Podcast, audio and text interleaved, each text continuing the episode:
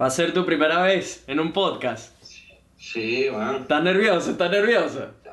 No, nervioso no. No, has estado en situaciones mucho peores, sí. Has estado en situaciones Sí. mucho peores. Mi gente, bienvenidos a otro episodio. Estoy muy emocionado por este. Es un invitado eh, del cual no he tenido hasta el momento en el podcast. Es un tema que me fascina. Ya nos vamos a meter en eso. Así que basta de manguangua y vamos a lo bueno. Rueda la intro.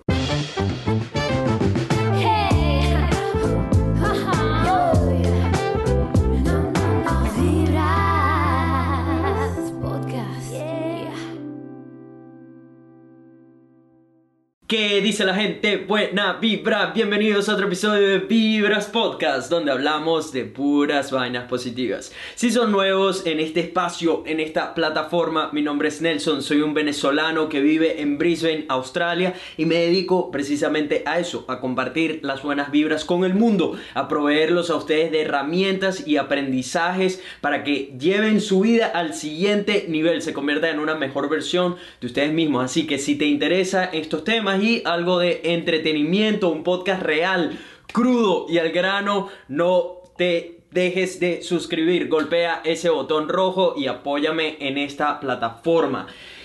Usualmente cuento con invitados especiales, hoy no es la excepción. Nuestro invitado especial de hoy es un venezolano de 26 años que vive en Mallorca, España. Comenzó a estudiar ilustración en el Instituto de Diseño de Caracas, cosa que nunca terminó porque encontró su verdadera pasión y algo mucho más emocionante a mi parecer.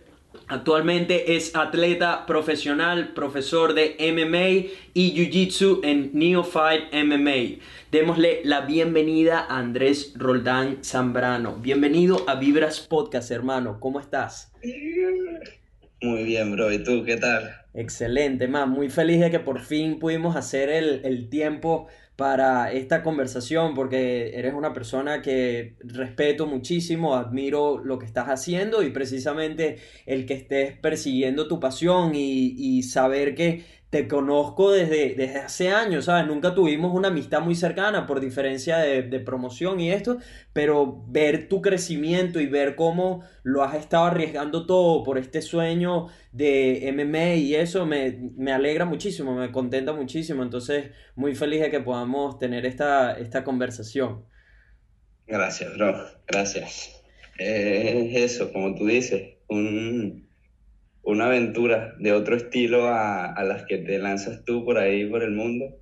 Pero sí, es un, fue un reset, fue empezar de cero y, y cabezazos, buscando siempre ahí la meta. Claro. Eh, bro, vamos a darle una pequeña introducción de ti, de tu vida, a la gente que, que no sabe quién eres. Eh, solo para que sepan, Andrés y yo nos conocemos desde que probablemente tenías como que pf, 16 años, algo así, porque estudiamos en el mismo colegio en promociones diferentes. O sea, yo era la promoción de arriba de él. Este, entonces le, le saco, bueno, de hecho creo que tenemos la misma edad porque yo soy 93. Exacto, yo también. Entonces siempre Pero fui de los menores en mi conocí. promoción. Te conocí antes de que estuvieras ahí en el fútbol. Llegaste con Pancho al Ah, exacto, verdad. O sea, me conoces inclusive antes de que entrara oficialmente al Champañá, que fue el, el colegio donde estudiamos. Eh, porque, exacto, yo entré eh, un año antes al Champañá por fútbol y estábamos, creo Eso que, o en el mismo equipo o estabas tú Sí, una- sí, en, sí. en una división, uno de los equipos diferentes dentro de las divisiones, no me acuerdo exactamente. Pero es cierto, o sea, nos, nos conocemos desde, desde eso, De desde que teníamos que 15, Sí, no no sé sé, si 15, 14, 14 años, no sé. Entonces, eh, eh, vamos, vamos para largo aquí con esto. Cuéntanos un poco de ti, de el, el tipo de ambiente en el, cre- en el que creciste, cómo fue tu vida en Venezuela y eso. Háblanos un poco de ti. A ver, de mí, ¿qué te puedo decir? Crecí en el Marqués, en Caracas. Ya estudié de pequeñito, pequeñito, estuve en el Bolívar y Garibaldi. Y al final, en tercer grado, primaria o así, di el salto ahí, a- al fin me aceptaron. En el Champañá. Sí, en el Champañá y ya de ahí la cosa cambió. Lo gracioso es que, que hablando del tema de hoy o de lo que hago hoy, siempre fui como Pitu, Sí. El, el pequeñito de la promoción. Ah, el el, paréntesis aquí para los que no saben, eh, porque eso es el, el que risa, lo venía hablando hace poco, que ese apodo de Pitufo, ese es mi, mi apodo en, en- para muchas personas en Venezuela que estudiaron conmigo más que todo en el colegio, trabajaron conmigo en campamento, se ha ido perdiendo a través del año porque en la universidad solo un par de personas me llamaban Pitu o Pitufo y ahora, por supuesto, estando en Australia, ¿sabes? Nadie, nadie utiliza eso, entonces se ha ido perdiendo con el tiempo, pero la razón por la que me pusieron ese apodo lo hizo otro Nelson que, que tenía más tiempo que yo en el colegio y era porque yo era súper chiquito y flaquito y tampoco fue que crecí mucho, simplemente me, me acomodé un poco y bueno, después de gimnasio y esto y que agarré un poco más masa, ya, ya no soy lo que, no- ni la sombra de lo que era antes, pero entonces tú también has sido así siempre, tipo el, el chiquito y el flaquito. Sí, sí, sí, sí, el- al que le hacían bullying ahí. Y la cosa cambió. Al final, pues nada, tú, tú conociste ahí a la gente con la que crecí, siempre gente buena onda, siempre fui del grupo un poquito más, más rebelde, más contracorriente.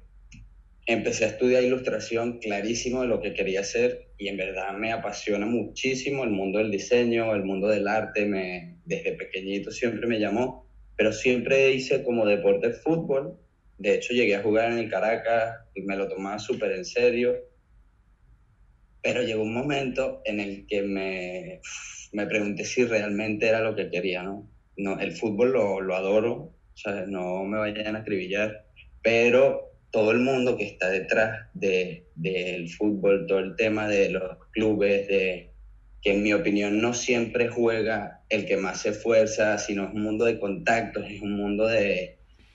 Y yo me cansé un poquito de eso y un día decidí simplemente, estando en el Caracas, eh, cortar mis fichas. Dije, mira, no, no quiero formar parte del fútbol a este nivel. Y literalmente al día siguiente un amigo me dijo, mira, bro, vamos a probar una clase de Muay yo, ¿de Muay qué? Y fui y me enfermé. O sea, fue una cosa que hasta el sol de hoy yo creo que no van dos días seguidos que no entreno. Y fue eso, lo que O sea, tú dijiste ahí en la está- intro, estando- mi pasión. estando en una, en una buena posición, porque para los que no saben, estar en el Caracas Fútbol Club es, es, ¿sabes? un big deal, como es, verga, está, Sí, sí, está sí. un paso ahí metiéndote más a nivel profesional y quién sabe qué oportunidades pueden salir a partir de ahí. Eh, y entonces decidiste dejarlo porque no te sentías identificado con la manera en que se llevan eh, todo esto de los fichajes, etcétera, y casualmente alguien te introdujo en lo del, del Muay Thai. Sí, exactamente. Así yo, pero fue un cortar, fue y me da muchísimo miedo porque es que llevaba desde que tengo memoria partiéndome la cabeza por el fútbol, viajando a Cocodrilo, sabes, ahí a- arriba todos los días comiendo en el carro, luchando siempre un poco Sí. también en competencia con mi hermano que ese sí es un enfermo del fútbol y siempre fue ahí una Sí, eso, eso iba a decir porque tu hermano además sigue con el fútbol hoy en día, ¿no? Sí, sí, mi hermano juega aquí en tercera división de española. Qué bien, qué fino, que es el brutal. culpable de que yo y mi familia vivimos aquí. Es una locura. Sí, o Es sea, una se mudaron locura. para allá por él, por tu hermano, Por él, sí. porque le dieron la oportunidad y ustedes dijeron, nada. Sí, pero bueno, ese es otro así aventurero. Él, estando en el Champaña sin graduarse, vino un campamento del Madrid. Y en el campamento del Madrid conoció a un, a un chico de aquí de Mallorca que le dijo, mira, mi entrenador en Mallorca es venezolano, si tú mañana te vienes, mañana te fichan. Y mi hermano fue, hizo maletas y en una semana estaba aquí clavado y no volvió. Pero es que ni se graduó, le quedan tres meses para graduarse del colegio. Tres meses y agarró y lo dejó todo. Dijo, a la mierda, esto me voy a España a jugar fútbol. Sí, sí, es lo que es ver una oportunidad y Claro, se claro. está persiguiendo y yo creo que, que es así, ¿no? Yo, él es un apasionado, él nunca pensó, era el clásico que preguntaban, ¿quién va a ir a la universidad? Y se quedó de Él tenía claro y siempre tuvo claro que, que se iba a desvivir por el fútbol y pues míralo, ahí sigue, al sol de hoy. Ya lo enganché, ya le puse un kimono, así Ya, ya vi, vi en tus historias de Instagram que lo Sí, estabas sí, introduciendo en el mundo de la pelea. Qué fino, qué bien, weón, qué bien. Este. ¿qué, qué edad tenías cuando tuviste esa prueba en Muay Thai? 17 años. 17. Cumplí años. El 17 de noviembre del 18 estuve, fui ahí al Tao, en Chuao. Uno, uno de los gimnasios más populares en Caracas de, de todo esto de artes marciales. Eh, y yo recuerdo que, porque cuando yo entré en ese gimnasio, por eso fue que yo me enteré que tú estabas haciendo todo esto, fue porque yo Mm. me interesé mucho en, en lo de pelea, ¿no? Siempre, siempre había tenido como la curiosidad, pero nunca daba ese salto de, ¿sabes? De eh, qué tal sería meterse en un arte marcial. Y yo creo que siempre en el fondo tuve como miedo, ¿sabes? De entrar nuevo, pues supongo que muchos hombres pasan como por este miedo cuando están interesados en meterse en un gimnasio de pelea, de ¿será que voy allá y de repente me van a dar en una rumba de coñazos o cómo funciona la cosa, ¿sabes? Como que Sí, por lo menos a mí, eso era algo que me, hoy en día veo hacia atrás y digo, verga, yo estaba súper cagado de entrar a, a un, a un gimnasio de pelea y me lo tomé mucho tiempo. Y adicionalmente, mis papás con eso no me apoyaban. Mis papás con eso era Ah, tipo, no, porque yo soy, eh, yo estaba estudiando odontología. Y en, en- Ah, en mis papás lo primero que me decían, tú vas a eso y te vas a joder las muñecas, no vas a poder ser odontólogo, olvídalo, no vas a hacer ningún gimnasio de pelea. Total que al final pude meterme en el gimnasio un día que me puse las bolas que dije, ok, ya suficiente, necesito ir a probar esto. Y, y tenía dinero ahorrado por si, ¿sabes? Decidía Sí, pagarme sí. las clases y todo eso. Total que fui, hice una prueba y me enamoré, dicho. Me enamoré, fue, o sea, me acuerdo clarito, entrando nuevo, estaba Tiki, estaba eh, en ese, en ese entonces Marco también recién entrando, eh, pero, pero Marco ya tenía experiencia, Marco ha hecho pelea toda su vida, o sea, él, él llegó fresco, digámoslo, con, con Sí, sí. foundation de, de, de qué era lo que iba a hacer y artes marciales y todo esto. O sea, yo estoy entrando a un gimnasio nuevo sin saber nada y, y a la primera clase de grappling, marico, me acuerdo que nos dan como, ¿sabes? El, el- la técnica ese día, lo que sea, y nos hacen una especie de Shark Tank. ¿Sabes? Que estás ahí Ah. en el centro y todos tienen que venir y el que va Ah, ganando se va sí. quedando en el centro. Marico, y me ponen en el centro de primero, pura casualidad. Y me y recuerdo que mandaron a Tiki. Marico, que Tiki Es una es, un- es una bestia. ¿sabes? En, en Muay Thai. Y en ese entonces Tiki tenía, creo que 16, ¿sabes? O, die- o 17, no sé. Y yo tenía 21, 20 21 o 20, no me acuerdo. Total que me lo mandan, marico, y, y era, ok, ¿sabes? El que, el que someta primero al otro y tal. Marico, y por alguna razón mi cuerpo reaccionó y lo, lo terminó metiendo en una guillotina. Pero te hablo de que no tenía, o sea, no tenía ni, ni idea de lo que estaba haciendo. Fue una simple, ¿sabes? Reacción y estabas utilizando sí, fuerza y qué sé yo. Y en lo que tapió, marico, tienes ese sentimiento de mierda, ¿qué es esto? ¿Qué es esto que estoy sintiendo? ¿Sabes? Ahí lo siguiente, alguien me, no recuerdo quién, alguien me tapió ahí mismo, pero tuve como esa oportunidad de saborear lo que se siente conseguir el, el, el tap de alguien, Sí, ¿sabes? Someter, sí. El, Exacto, sí, el, el- el que fuiste the better man por un momento. Fue como. Eso es. mierda, ¿qué es esto? Pero no sé qué es este sentimiento, pero me encanta, ¿sabes?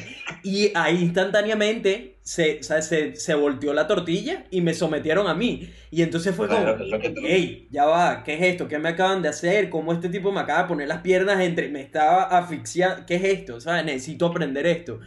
Entonces, Sí, sí, sí. ¿sabes? A partir de ese día, de una, inscrito, tal, no sé qué, y, empe- y empecé a hacer las otras disciplinas, ¿sabes? Muay Thai, eh, grappling enamorado, enamorado, y me acuerdo que ya tú estabas dando clases ahí todo, y alguien me dijo, no, el- porque había un par de personas más del colegio, que si Mikel, Jonathan, y Ajá, ellos fueron fue- los que me Jonathan fue el que me dijo. Ah, Jonathan, Jonathan fue el que te metió ahí. Qué Fue el que me metió ahí en ese problema. Que yo, yo, me acuerdo que después eventualmente Jonathan en ese entonces cuando yo entré él como que no estaba yendo mucho pues solo recuerdo haber tenido como dos o tres clases donde él estaba pero recuerdo que él fue el que me comentó no marico Andrés está entrenando aquí y tiene rato dándole y, y es burda de bueno la- como que ya ya era me, me explicaron que marico es tan bueno que ya está dando clases aquí pues o sea ya tenías unos Sí, años ahí dándole este, así fue como me enteré. A todas estas, yo nunca tuve una, ¿sabes? una clase en la que estuviera contigo.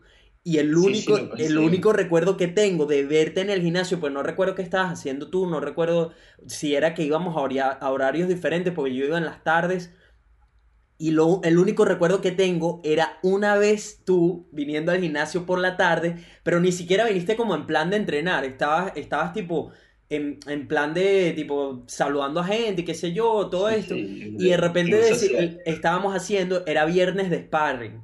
Entonces acabábamos como de medio terminar el, el día y gente todavía le está dando. Y dice, no, marico, me, estoy activo y tal. Y se vino un chamo que no me acuerdo su nombre, pero era burda de alto, moreno y tal. Y él dijo, "Ah, yo me meto en la jaula contigo. Y se mete contigo, y yo todas estas, marico, yo no te he visto en acción, ¿sabes? Yo, no, yo nunca te he visto, nunca nada. Total, como que, ah, verga, déjame verlo. Y el chamo con el que le estás dando, yo había hecho grappling con él varias veces y tal, y sabía que, que tenía buen foundation. Marico, y te estoy hablando de un carajo que te sacaba a ti y a mí, porque tú tienes, creo que tenemos la misma estatura o similar. Sí. Marico, nos sacaba como cabeza y media, pues. O sea, un, un carajo mucho más alto que tú. Y cuando entras a la jaula y tal, y le empiezas a... Marico, me acuerdo que le apagaste la luz como en cuestión de minuto y Me medio. acuerdo. Minuto Me y acuerdo. medio, marico. El bicho ya estaba con la luz apagada. Y yo, mierda, ¿qué es esto, marico? ¿De cuándo acá Andrés es un ninja, marico asesino? ¿Qué es esta vaina? Sí, sí, sí, me acuerdo ese día, me acuerdo por esa frase, porque me acuerdo que el profe que estaba ahí. Jean-Claude, "Le Jean-Claude. Sí, sí. le apagó la luz". Marico, qué buena vaina. ¿sabes? Y eso, cuando te vi haciendo eso, fue una de esas, como uno de esos clics para mí de mierda. No importa que, que si eres flaquito o si no eres muy alto, lo que sea, mientras entiendas esta disciplina y pongas el tiempo y, y todo el trabajo, puedes lograr, ¿sabes? Dominar Sí. personas mucho más grandes que tú o que, o que sean más intimidantes que tú, lo que sea, ¿sabes? Sí, sí, Este- sí, sí, sí, no tiene nada que ver con el tamaño. Hay disciplinas en las que sí. A ver, hay disciplinas que si eres más, más técnico, puedes ganar tú. Pero si el que es más grande que tú es más técnico que tú o igual Exacto, que tú, probablemente. Pues Tiene, mira, tiene, sí, tiene sí, una ventaja, tiene una ventaja de tamaño y fuerza, Eso. sin duda, ¿sabes? Pero ahí es que entra el, el amado Jiu-Jitsu, que ese sí fue el descubrimiento. A mí las artes marciales ya como tal, los deportes de contacto, me abrieron un mundo que fue como, ¿qué es esto? Y yo veía ahí, ahí en la jaula del, del, del Tao, eso revolcándose ahí en el suelo y decía, "Pues, ¿qué hacen ahí? ¿Para qué? ¿Qué hacen ahí? Sí. Y, y, me, y me resistí, ¿eh? Fue Muay Thai, tal, boxeo, Muay Estabas con puro boxeo y Muay Thai. Sí, al principio como, pero a ver, dos semanas. Eh, Y a la, sí, a la segunda semana así me dice, mira, pero Sergio López, que era el profesor, que hoy en día una máquina que está ahí en Arte Suave, me dice, ven a probar Andrés y tal. Y fui a probar el grappling y ahí sí me enamoré. O sea, ahí sí fue el Jiu-Jitsu es lo que a mí realmente me... Yo puedo dejar de hacer las otras un rato y no pasa nada, pero yo sin Jiu-Jitsu me muero. O sea, me da una embolia, una cosa que no, no la soporto. Marico, qué risa, porque es, exactamente lo mismo, el mismo amor, ¿sabes? Yo desde ese entonces me di cuenta que también, que sabes, que todo el mundo tiene su fuerte y para mí el, el striking nunca fue como lo que mejor se me daba, para mí siempre fue la, la agilidad de llevar a alguien al piso y todo esto y dominarlo con el peso que tenía, toda la cosa. Sí, sí, sí. Total que me enamoré fue de, del, del grappling en ese entonces que nunca hice con, con Gui, nunca hice con Pokémon. Gui en, en- en- estando en Venezuela. Pero Sí, sí, ni yo. sí, lo- lo- ahí lo que hice fue puro grappling, tal, no sé qué, pero me enamoré, ¿sabes? Enamorado que yo decía, marico, no puede ser porque no importa cuál es mi peso, no importa cuál es mi tamaño, mientras yo sepa bien todas estas técnicas, puedo dominar a una persona de 100 kilos, puedo dominar a una persona de, de, de metro noventa y pico, ¿sabes? Que fue, Sí, no importa. Fue- ya ahí fue- sí no importa. exacto, fue como descubrir un superpoder, ¿sabes? Así mismo, así mismo. Y, Porque es como, wow. eh, yo uso mucho la metáfora esta. Los Gracie, que son los fundadores del Jiu-Jitsu brasilero y tal. No me acuerdo cuál exactamente, pero decía eso. Decía que los strikers son como leones, ¿no? Son como el animal así que impone. Pero si se caen en un tanque de tiburones son solo comida. Dicen que el es así, es como que de pie cualquiera tira un puñetazo y por suerte te engancha. Sí. Pero cuando caes al suelo, si no sabes qué hacer, es otro mundo. Estás Es perdido, estás perdido. Sí, tal cual. Marico, qué buena analogía, que porque es demasiado cierto. Es totalmente Es así. cierto. Es así. cae al suelo y se acabó, se acabó el juego. Si no sabes qué hacer, Marico, si no tienes, no, no sabes, estás en sendo peo. Y me da risa Sí, que, sí. que digas eso, porque justamente ahorita que este año que por fin retomé el jiu-jitsu y todo esto, de a partir más o menos como en enero creo que fue que por fin lo, retomé, fui por un chamo que hace Muay Thai. Que casualmente estando en el CrossFit, no sé qué, yo siempre me quedé como con la idea de que quería regresar y toda la cosa, pero nunca, nunca tenía o el dinero o el tiempo para hacerlo. Total que me metí en un gimnasio aquí en hace como año y pico, pero entonces no lo pude continuar pagando. Total que paré y ahorita estaba haciendo CrossFit y escuché a un chamo dentro del CrossFit decir, no, que estoy haciendo Jiu-Jitsu eh, aquí al lado, en el edificio al lado. Y yo, verga, ¿con quién estás haciendo y tal? Y me dice, no, es un chamo que, que va a abrir un gimnasio pronto, entonces, ¿sabes? Por ahora solo me está como entrenando sin pagar ni un coño. Y yo, verga, avísame si, si puedo entrenar con ustedes algún día y tal. Yo tengo un medio básico, ¿verdad? Y dicho, sí, sí, déjame escribirle. Marico, total que a los días, algo así, ya me, ya me dice, mira, Marico, si quieres venir y tal. Total que me llego. Y en el, el gimnasio, Marico, en enero lo que tenía era un par de tatamis. Damien, que es el, el coach mío, eh, está abriendo su propio gimnasio. Lo acaba de abrir como oficialmente al público. Y, marico, el que me introdujo es un chamo que hace Muay Thai, pero de un, marico, un, un peleador, peleador serio, ¿sabes? De, de Muay Thai. Y pesa noventa y pico de kilos. Marico, fuimos y yo a todas estas, como que nos dio una técnica, un, un head, en- head and arm choke, eh, Vale. ¿sabes? Entrenamos un rato ahí y de repente nos dicen, ah, no, bueno, vamos para que, para que rolen, pues, un rato. Marico, yo to- todavía eso, es- eso es como una bicicleta, ¿sabes? Una vez que lo aprendes, Sí, sí, sí, queda ahí en tu cabeza y, y puede que estés, eh, ¿sabes? Un poco oxidado y tal, pero, pero te acuerdas de todo. Marico, empecé a utilizarlo, mi básico que tenía del año que hice en Venezuela, bicho, en cuestión de nada ya estaba sometido, ¿sabes? Y era, y era, marico, estamos hablando de un carajo que me saca a mí 30 kilos, marico, yo peso Y 71 que kilos, ¿sabes? Ese, ese carácter de, del choque ahí del Muay Thai, de si es competidor. Sí, sí, sí, marico, el mismo, el mismo fue como, ¿qué mierda es esta? ¿Sabes? Que, que acaba de suceder, una persona que ¿A tiene total conocimiento de cuanto de pelea y de repente se encuentra con esta, con esta disciplina que, marico, no, no le sirve nada a lo que ya sabe, me explico. Entonces, marico, el jiu-jitsu para mí es eso, es un, es un superpoder, man. Es un superpoder porque es algo que una vez que lo empiezas a entender, lo empiezas a descifrar, no solo, no solo te da la confianza de que te puedes defender en cualquier sitio, sino es como esa paz, esa tranquilidad de que te puedes defender con cual, sin importar qué tan grande o pesado sí. sea la persona en comparación a ti, ¿sabes? Eso es. Bueno, Entonces, eso se creó en teoría, que dicen que, que se creó para que, para que no le quiten la merienda a los chiquitos, ¿sabes? Pero porque el fundador, el Helio Gracie, era así. Flaquito. Y, y siempre quiso ser el arte suave más mortal. ¿sabes? Claro. Sí, marico, no, de pana, Ah, y sí. mientras más descubres, es un universo. Esa es la otra, que no hay límite, siempre hay algo Nunca nuevo, siempre hay una vía nueva, un sistema nuevo para terminar en el mismo sitio. Entonces, como que no, no hay manera de aburrirte, y hay tantas personas que es como que no importa si sometes a todos los de tu gimnasio, vas a otro y 10 te someten, ¿sabes? Sí, sí, sí. Es, es- es que a mí lo que me gusta de, del jiu-jitsu es que es ajedrez. Ajedrez, ajedrez mental, marico. pensando, sí. a ver cuántos pasos por delante de ti puedo ir. Entonces yo hago esto, pero no porque quiera hacer esto, sino porque sé que tú vas a reaccionar así y ahí es que voy y tal.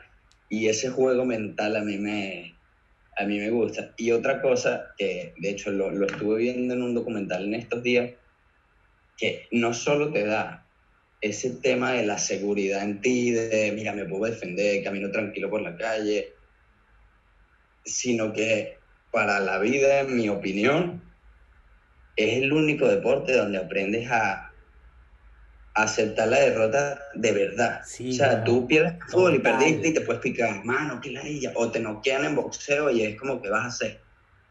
Pero que tú tengas que aceptarlo y decir, fuiste mejor que yo, a mí eso me ha dado, o sea, te da otra, otra perspectiva ante los problemas en el día a día, a- al menos a mí y a mucha gente con la que he hablado, le pasa. Es como, si no puedes, no puedes. Y te rindes y sigues rodando y ya está, bro.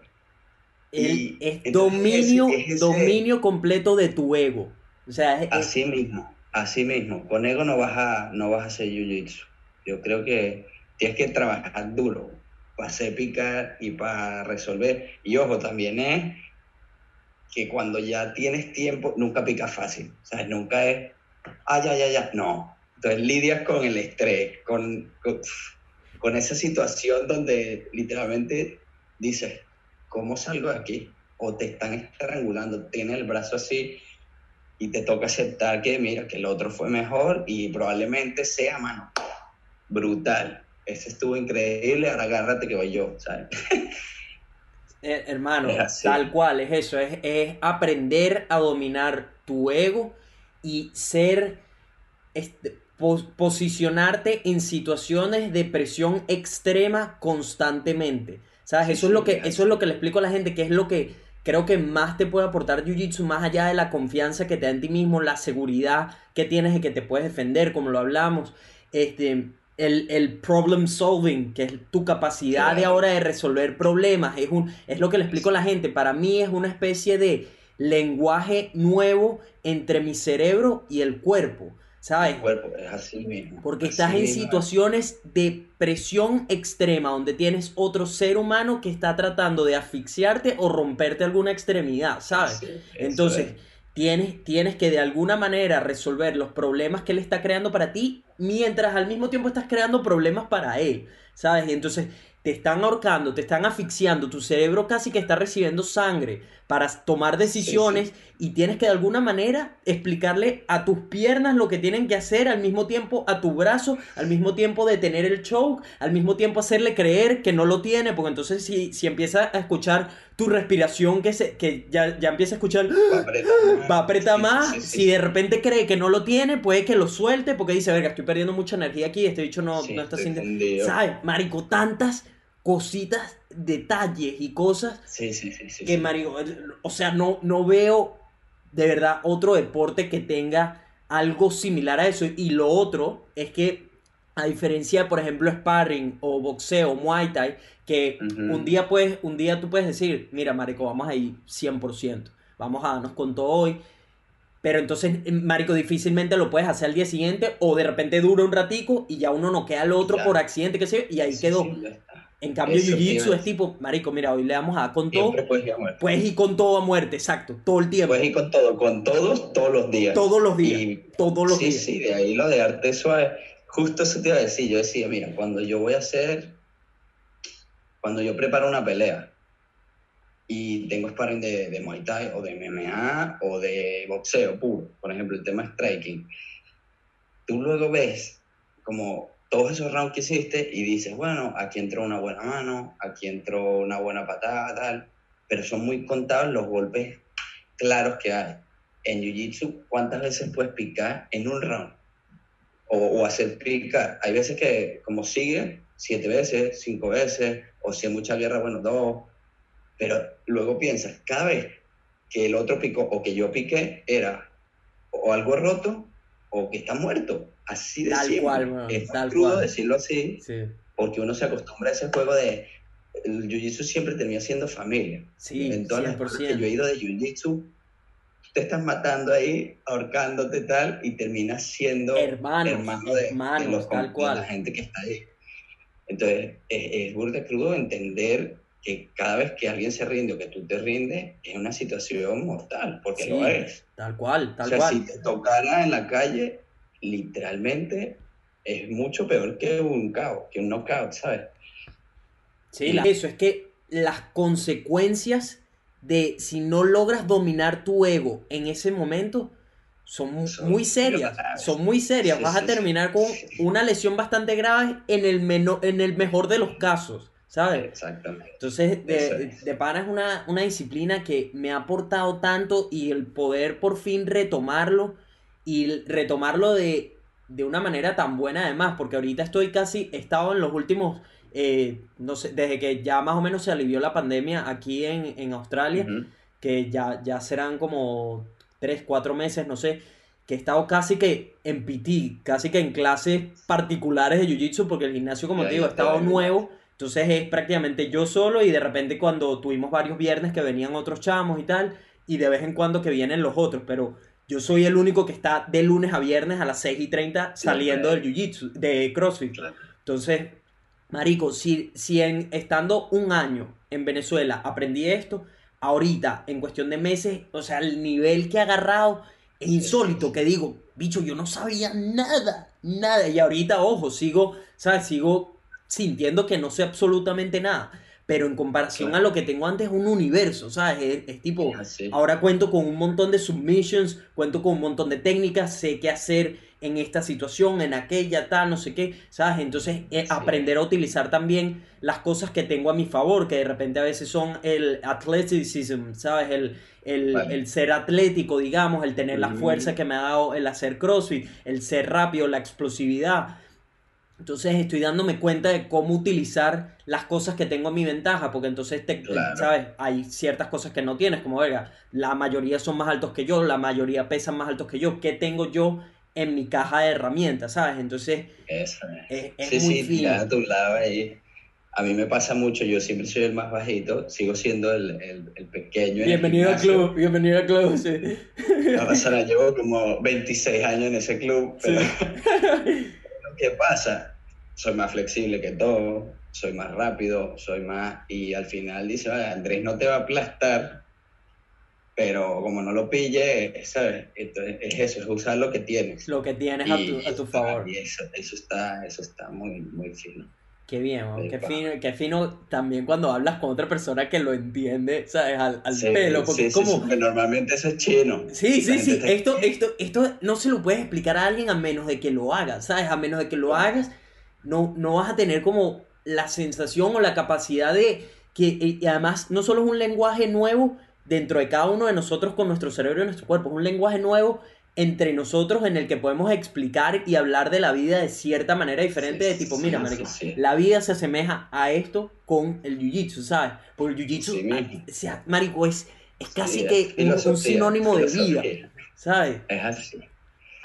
Es así. Y no, y lo que te iba a decir, siempre se aplica esto de siempre hay un pez más grande que tú. O sea, yo hay veces Total, que total. tengo competidores que digo, o sea, esto es increíble el nivel que tienen, o, o hay veces que te sientes muy superior a el mundo en el que te mueves, y como a mí me gusta mucho probarme, yo he ido a Tailandia, al Tiger, he ido a Miami con la gente del Cyborg Abreu, y luego ves gente que dice, o sea, eso es gente que a, a mis maestros le pueden dar una revolcada Sí. brutal, y luego he visto a esta gente perder en competencias que les han dado revolcadas Sí. y digo, ¿hasta dónde llega esto? Claro. ¿Hasta dónde puedo llegar? ¿Sabes? Porque yo siempre lo veo como el camino está ahí. Y si no paras y sigues, algún día seré yo el que esté ahí revolcando, ¿sabes? Tal cual, tal cual, bro. Es tal así, cual. es así. Eh, cuéntame algo, porque el, el Roldán que yo recuerdo del colegio era un, un chamo que estaba en esto, en, en fútbol, está, recuerdo que tuviste una temporada donde hacías parkour con Germán Es y verdad, todos los demás, sí, sí, sí. de eso me acuerdo, que estaban saltando vainas en el colegio, que si las papeleras y esto, aquello. No te, y, y cuando hablas contigo, ¿sabes? Cuando, una, cuando alguien te conoce, inclusive cuando te ves a simple vista, Marico, eres probablemente uno de los seres humanos más pacíficos del mundo. O sea, Eso jamás, jamás en la vida alguien te ha puesto que te paro aquí enfrente de 100 personas y nadie se imagina que eres el tipo asesino que eres, ¿sabes? Entonces, No, o sea, ¿de, de dónde, como, cómo crees que, que esto te llamó tanto la atención siendo una persona que eres tan tranquilo, o sea, pacífico en ese sentido? Como... Sí. A ver, es que para mí siempre ha sido, siempre que hablo con alguien de este tema, lo enfocan así. El tema de, wow, la capacidad que tienes ante los demás, ¿no? Oye, si te toca pelear, wow, con esa cara no se lo esperan y lo vas a reventar. Y para mí desde el principio siempre fue un reto para conmigo. No sé si lo entiendes. O sea, siempre fue el demostrarme a mí que era capaz de, que lo que decían de ser chiquito y ser flaquito, no era un impedimento de que puedes ser una fiera siendo como seas. Y más allá de eso, o sea, cuando yo tengo una pelea, mi más duro rival soy yo mismo. O sea, mi, nunca estoy pensando, Buah, este bicho, mira cómo patea, mira cómo-". Nunca estoy pensando en los golpes que me pueden dar. Siempre estoy pensando, soy burda exigente. O sea, soy cabezón con las cosas y, siempre estoy pensando en que, guau, que me salga lo que llevo cuatro meses entrenando, ¿sabes? Que, que no me equivoque. Y también ese tema de superar, yo creo que es un mundo en el que realmente te enfrentas a la adversidad, como decía, o sea, todas las señales que te pueda tu cuerpo te van a decir, sal de aquí, ¿qué estás haciendo, brother? No te pagan tanto como para lo que puede pasar. Y, y literalmente el cuerpo actúa por instinto y la mayoría de la gente se deja llevar por ese reflejo.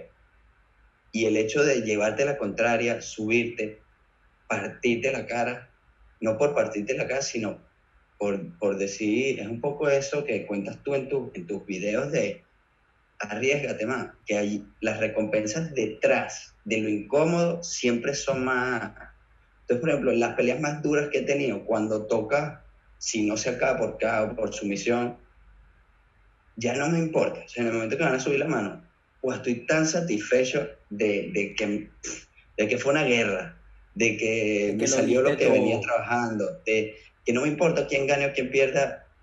Y yo creo que esa sensación no, no se la puede explicar a alguien que no, que no lo ha vivido, que no ha que no se ha sentido en ese, en ese dilema, en ese problema de todo yo decía, lárgate, y aún así entré, me cerraron la puerta atrás, o el peor momento ese que no se calla el presentador, está ahí hablando y Andrés y con el récord este y después el otro y yo, mano, cállate y dale a la campana que lo que quiero es... ¡Ah! ¿Sabes? Es eso, es ese...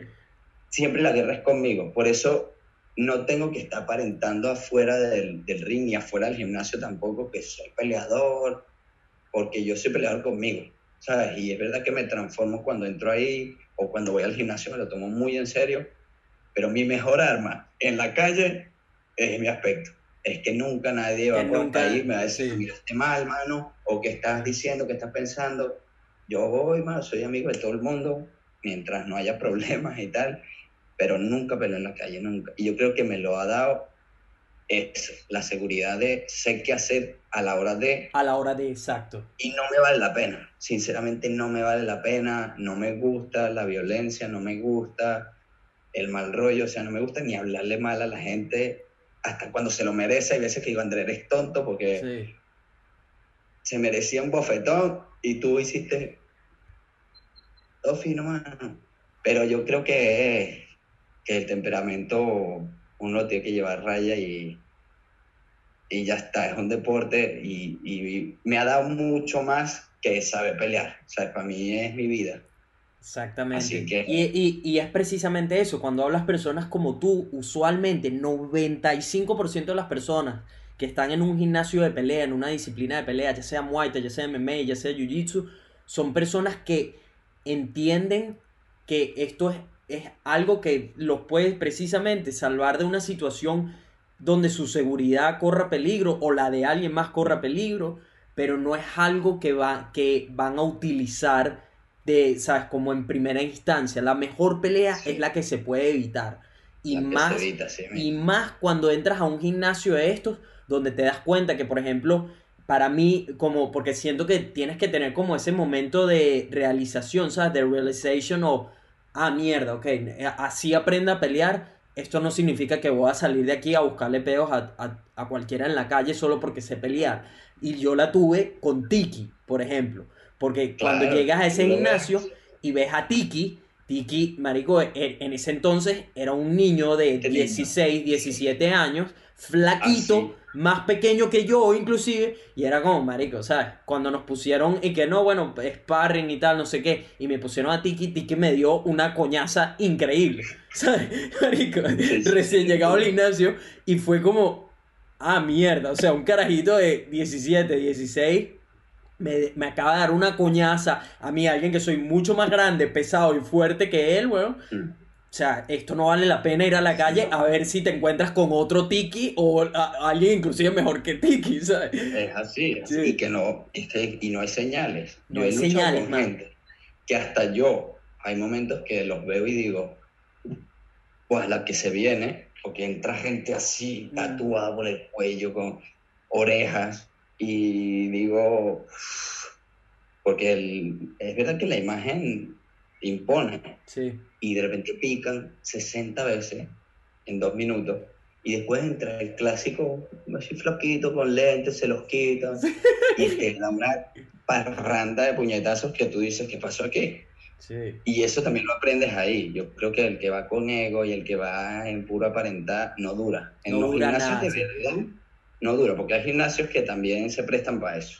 Gimnasios donde no te pruebas de verdad, gimnasios donde no hay nadie que te diga, eh, Bájale Siempre, siempre cuando llegas con una persona con ego, siempre hay alguien que se encarga de ponerlo en check, ¿sabes? De, Sí, sí, de sí. decir, mira, Sí. ya va. Porque, porque es que es, es necesario, ¿sabes? Yo creo que cuando llegas, marico, el, el- la gran mayoría llega con su ego, ¿sabes? Esto, yo soy el macho alfa o lo que sea, y crees que vas a dominar a todo el mundo hasta que te, alguien viene y te pone en check.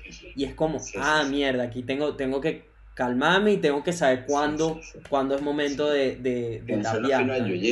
Porque no es lo mismo que te hagan picar o tapear 20 veces y lo tengas que aceptar y digas, no hay forma Sí, de que cambie esto, a no ser que diga, ¿qué tengo que hacer? ¿Dónde, o sea, ¿Qué tengo que aprender? Enséñenme. Mi ego lo voy a dejar ahí afuera con los zapatos. En boxeo no. En boxeo tú llegas chulo y te vas a llevar un guantazo que te van a costar dormir y probablemente te retiren porque el que va nuevo y se come un caos, Tal a no ser que sea muy, muy, muy, muy, muy tarado, Sí, no vuelve, no vuelve. Es que, y te quemaste tal por cual, ego. tal cual. Tú, yo, yo creo que a todos lados, aunque tengas experiencia, aunque y en cualquiera, en cualquier área, tú no sabes quién está ahí que sepa mucho más que tú. Exactamente. En- y tienes que entrar así, como los japoneses, porque yo he aprendido cosas increíbles de cinturones blancos el primer día. Y, y para mí eso es lo que me da. Yo voy a ese gimnasio que es así, todos los días, que es mi casa, y no hay día que no aprenda Que no aprendas ¿sabes? algo nuevo. No hay un día que no aprenda algo. Y de eso se trata, de eso se trata la vida en general, ¿no? De, de mantenerse un estudiante en todos los aspectos Siempre, de la vida, ¿sabes? Tanto en la pelea como de conocimientos. Yo ahorita mientras, mientras más pasa el tiempo, más curioso me vuelvo. Y justo estaba Claro. hablando de eso en un, en un podcast de, eh, que me invitaron, de, para mí yo creo que una de las mejores habilidades que he mantenido a lo largo de mi vida y que es lo que me ha permitido ir descubriendo mis talentos y pasiones y mi propósito y mi destino y lo que quiero y lo que estoy construyendo y lo que quiero dejar cuando ya no esté, ha sido mi curiosidad, ¿sabes? El mantenerme en una búsqueda constante de cosas y de absorber información y hoy más que nunca, sí, sí. hoy más que nunca estoy interesado en escuchar gente como tú, gente de cualquier área, ¿sabes? De gente buena vibra y gente que la esté partiendo y gente que esté persiguiendo pasiones, de tipo, hey, hablemos de, de tus sueños, cuéntame cuáles son tus dificultades, cuéntame por qué estás haciendo lo que estás haciendo, cuál es tu meta, qué aprendiste, qué haces, cómo lo haces, ¿sabes? Estoy, estoy constantemente absorbiendo información de todo y adaptándolo a lo que ya sé y al mismo tiempo cuestionando todo lo que se me ha enseñado, Todo lo que- todo. Así mismo, eso te iba a decir. Estamos de vuelta, tuvimos que hacer una pausa porque nuevamente estoy teniendo problemas con el almacenamiento, pero habíamos continuado hablando aquí, bro, eh, de, de lo, lo raro, lo extraño que, que es la vida, ¿no? Y cómo te presenta de repente oportunidades únicas y cosas que jamás te hubieses imaginado mientras más persigues lo que te apasiona, lo que te ama, lo que alimenta tu felicidad. Y me estabas contando que conociste a, a personas que admiras mucho en Tailandia. Ah, pues sí. A ver, eh, hace muchos años, bueno, muchos no, ya viví aquí unos cuatro años, yo viajé a Miami por la boda de mi primo, lo que fuera, y tuve la oportunidad de entrenar dos semanas o así en uno de los gimnasios de Jiu-Jitsu de más nivel en el mundo, que es el de Saibor Abreu, Roberto Saibor Abreu, y obviamente ahí lo conocí a él, conocí a alumnos suyos, de un nivelazo, y fue una experiencia que me traje luego aquí, te traes conocimiento, compartes con la gente de aquí, pero se quedó en eso, ¿no? Mantuve el contacto con algunos de los alumnos, incluso con él, que me felicitó mi última pelea, me mandó un video que a mí una Wow, potencia brutal. brutal. Claro. Y luego fui a Tailandia hace dos años, van a ser dos años ahora, y pasó esto. O sea, yo llegué y ahí normalmente las clases son nivel básico, puedes inscribirte en básico, intermedio, avanzado o fighter class, que es como la clase, pero ahí hay condiciones. Primero, tienes que ser competidor profesional y al menos en el, en el caso del jiu-jitsu, del grappling, tienes que ser más de cinturón morado. Entonces, ah, y te tienen que invitar. O sea, tú no puedes decir, mira, yo soy peleador, Yo soy voy a entrar peleador. aquí. Exacto. No, uno de ahí tiene que decir, hey, yo me hago responsable de él, tiene el nivel, que venga. Como algo ¿Quién high class, sí, VIP. O sea, no había manera de yo desde antes de viajar decía, "Pff, yo quiero ir a esa clase, pero en Tailandia ¿quién voy a conocer yo? claro. ¿Sabes? Y cuando voy, resulta que uno de los alumnos de Cyborg, que era un colombiano al que le dicen chino, hay una mezcla ahí, ¿eh? había ido a hacer los tryouts y había firmado un contrato de un año de sponsorship con el Tiger Muay Thai. Y había sido mi partner casi todos los entrenamientos en Miami. En Miami. Claro, entonces, claro, yo llego ahí, él me dice, mira, vente a esta clase, está Stuart Cooper, que es, en el mundo del Jiu-Jitsu es un crack, no solo en el Jiu-Jitsu, sino que además saca unos videos brutales, unos highlights increíbles, y era el profesor, ¿no? Yo para mí ya verlo era como, ¿qué es esto? Y viene el chino y le dice, mira, Stuart, tal, déjalo, él es peleador de MMA, profesional, tal, y, y yo lo invito a la clase de, de peleadores, ¿no? Y Stuart le dice, pero es más demorado. Y yo, aunque por Porque tú eres cinta morada. ser- Sí, sí, hoy en día sí, Ok. pero por temas de mi escuela, que si quieres te cuento ahora, no nos habíamos graduado. Entonces, oficialmente yo no era morado, pero el chino se le ocurrió y lo que dijo fue, míralo, ¿sabes? Déjalo rodar y me dirás tú. Y fue una cosa, yo creo que fue de los mejores días en los que más fluí, me salió todo, vino el estudio, me dijo, good jiu-jitsu, bro, increíble, tal. Y de ahí para adelante me abrieron las puertas, me dijeron, tienes que venir a hacer los tryouts cuando se den. Estuve todos los días con gente de la UFC. De hecho, subí hace poquito un post a Instagram con Peter Con Yan, Peter Yan, yo lo vi, yo lo vi. actual. Pues estuve entrenando con él ahí varios días, sparring, grappling. Y, y claro, tú te codeas. Y yo ya luché con ese man y lo que puse en el post, yo dije, me hice la foto y dos años después la subí porque dije, no la subo hasta que sea campeón. No, pero ¿cómo sabes? No está ni en el top 15. Y dije, ese man va a ser campeón. porque sí". Campeón, weón, del mundo, qué Porque sí. locura. Y ahí la subí y eso, tenido esas oportunidades. Y claro, lo empezamos a hablar por el- tu tema con Sam Calder, que yo digo, la, cuando vas con pasión y sin un interés ahí secundario, Tal cual, bro, las tal se cual. acomodan. Tal cual. Las es- se acabas de decir algo clave, que es el no ir pensando en cuál va a ser tu beneficio. ¿Sabes? Más, más allá de eso, sí, todos queremos, digamos, por ejemplo, en, en esa oportunidad que tuve con Sam Calder, ¿sabes?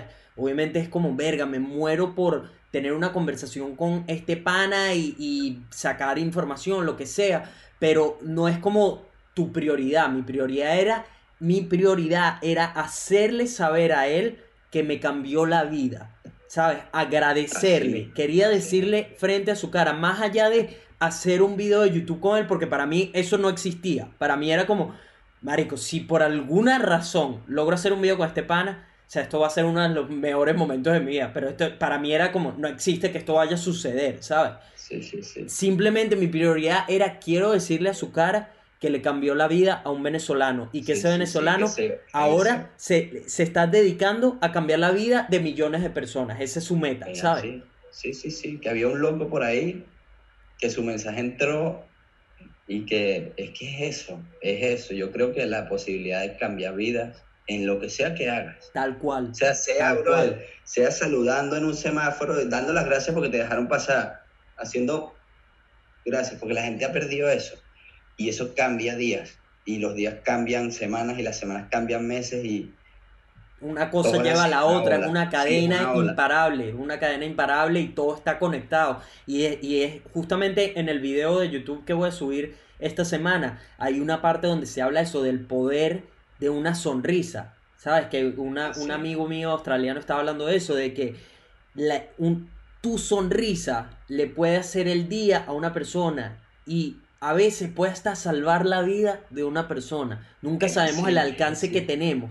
¿Sabes? Con algo tan pequeño como tomarte el tiempo de sonreírle a alguien, de abrirle la puerta a alguien para que llegue a tiempo algo que representaba la vida o muerte para ellos, ¿sabes? O, marico, nunca sabemos, man, nunca sabemos el impacto que pueden tener pequeñas acciones como una sonrisa, como el, el saludar a alguien, el decirle a alguien que tengas un buen día, el sostener una conversación un poco más profunda, más allá de culos o de, de qué tal la pasaste cuando te rascaste en, en aquella fiesta, lo Sí, que sea. sí, sí, ¿sabes? nunca sabes, man, nunca sabes el alcance que puedes tener y por eso no tomar nada por garantizado, saber ver las oportunidades, tal cual como lo hizo tu hermano cuando le plantearon el irse o no, ¿sabes? Y lo dejó todo para ir a perseguir su pasión del fútbol, como lo has hecho tú también ahora persiguiendo tu pasión del- de, la pelea, como lo estoy haciendo yo persiguiendo mi pasión de videos y como sucedió con Sam Calder, ¿sabes? Ver una oportunidad, ir sin esperar nada a cambio, marico, sin esperar absolutamente nada, porque tal cual como tú fuiste a ese campamento sin esperar a que te admitieran a esa clase de gente VIP, fue exactamente lo mismo conmigo en una diferente versión, de ir a Sam Calder a tratar de entablar una conversación con el propósito de hacerle saber lo agradecido que estoy y sin esperar nada a cambio. Y sin al mismo tiempo en mi cabeza yo estaba listo para que me dijeran, mira bicho, no puedo hablar ahorita, si quieres nos tomamos una foto o ni de vaina, es tipo marico, gracias por todo, un placer, eh, estoy con mis panas vacilando, coño, no, Sí, sí, no puedo hablar ahorita, No es marico. Sí, ese era para mí el escenario más factible.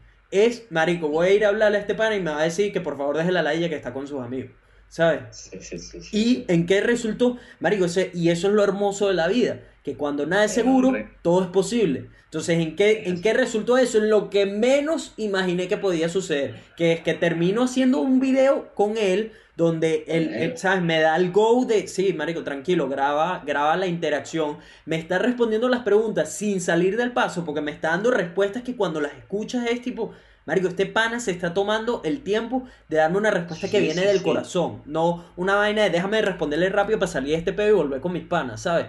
Se está disfrutando nuestra interacción al máximo. Sí, no, y le preguntaba a ti, para Exactamente, ti cancha de exactamente. ¿qué estoy preguntando? ¿Y por qué pienso así? ¿Y por tal? qué piensas así? ¿Por qué, por qué lo ves tú de esta manera? ¿Sabes? Y termina, termina lo que ven en el video, marico, y en mi cabeza fue como, mierda, ok, ya, me tengo que ir. Marico, ese pana me empezó a buscar conversación. Me dijo, tipo, hey, marico, ¿y qué estás haciendo en Australia? ¿Qué más haces? ¿Qué es esto? ¿Qué piensas de esto? Me contó lo que estaba haciendo, que era algo que no, no iba a hablar en el video, ¿sabes? Que era- porque el, el carajo estaba aquí en Australia haciendo Un unas vainas de, de plantas medicinales, pero él como que lo medio mencionó, pero marico, lo que está haciendo era una vaina de experimentar la muerte, una vaina súper profunda, ¿sabes?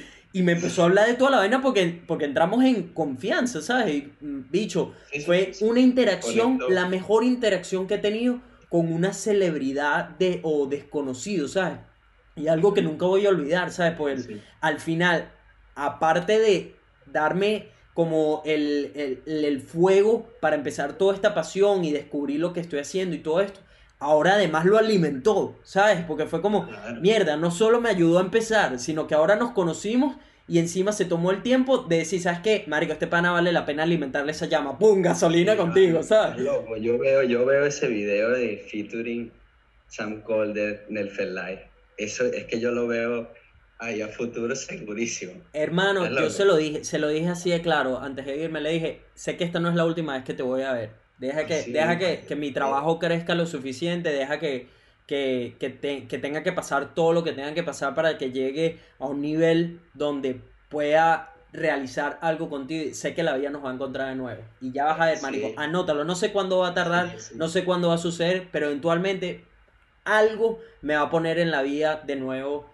con, con este Así pana. mismo. Ya, ya ver. Yo lo mismo pensé, no se lo dije porque habla ruso, pero al Peter Jan, con todo el respeto y con todo el honor que fue entrenar con él, medirme con él, me da un, una sensación real de lo que hay ahí en la mejor liga del mundo Exactamente, a nivel de del cuál es el cinturón. mejor nivel, sí.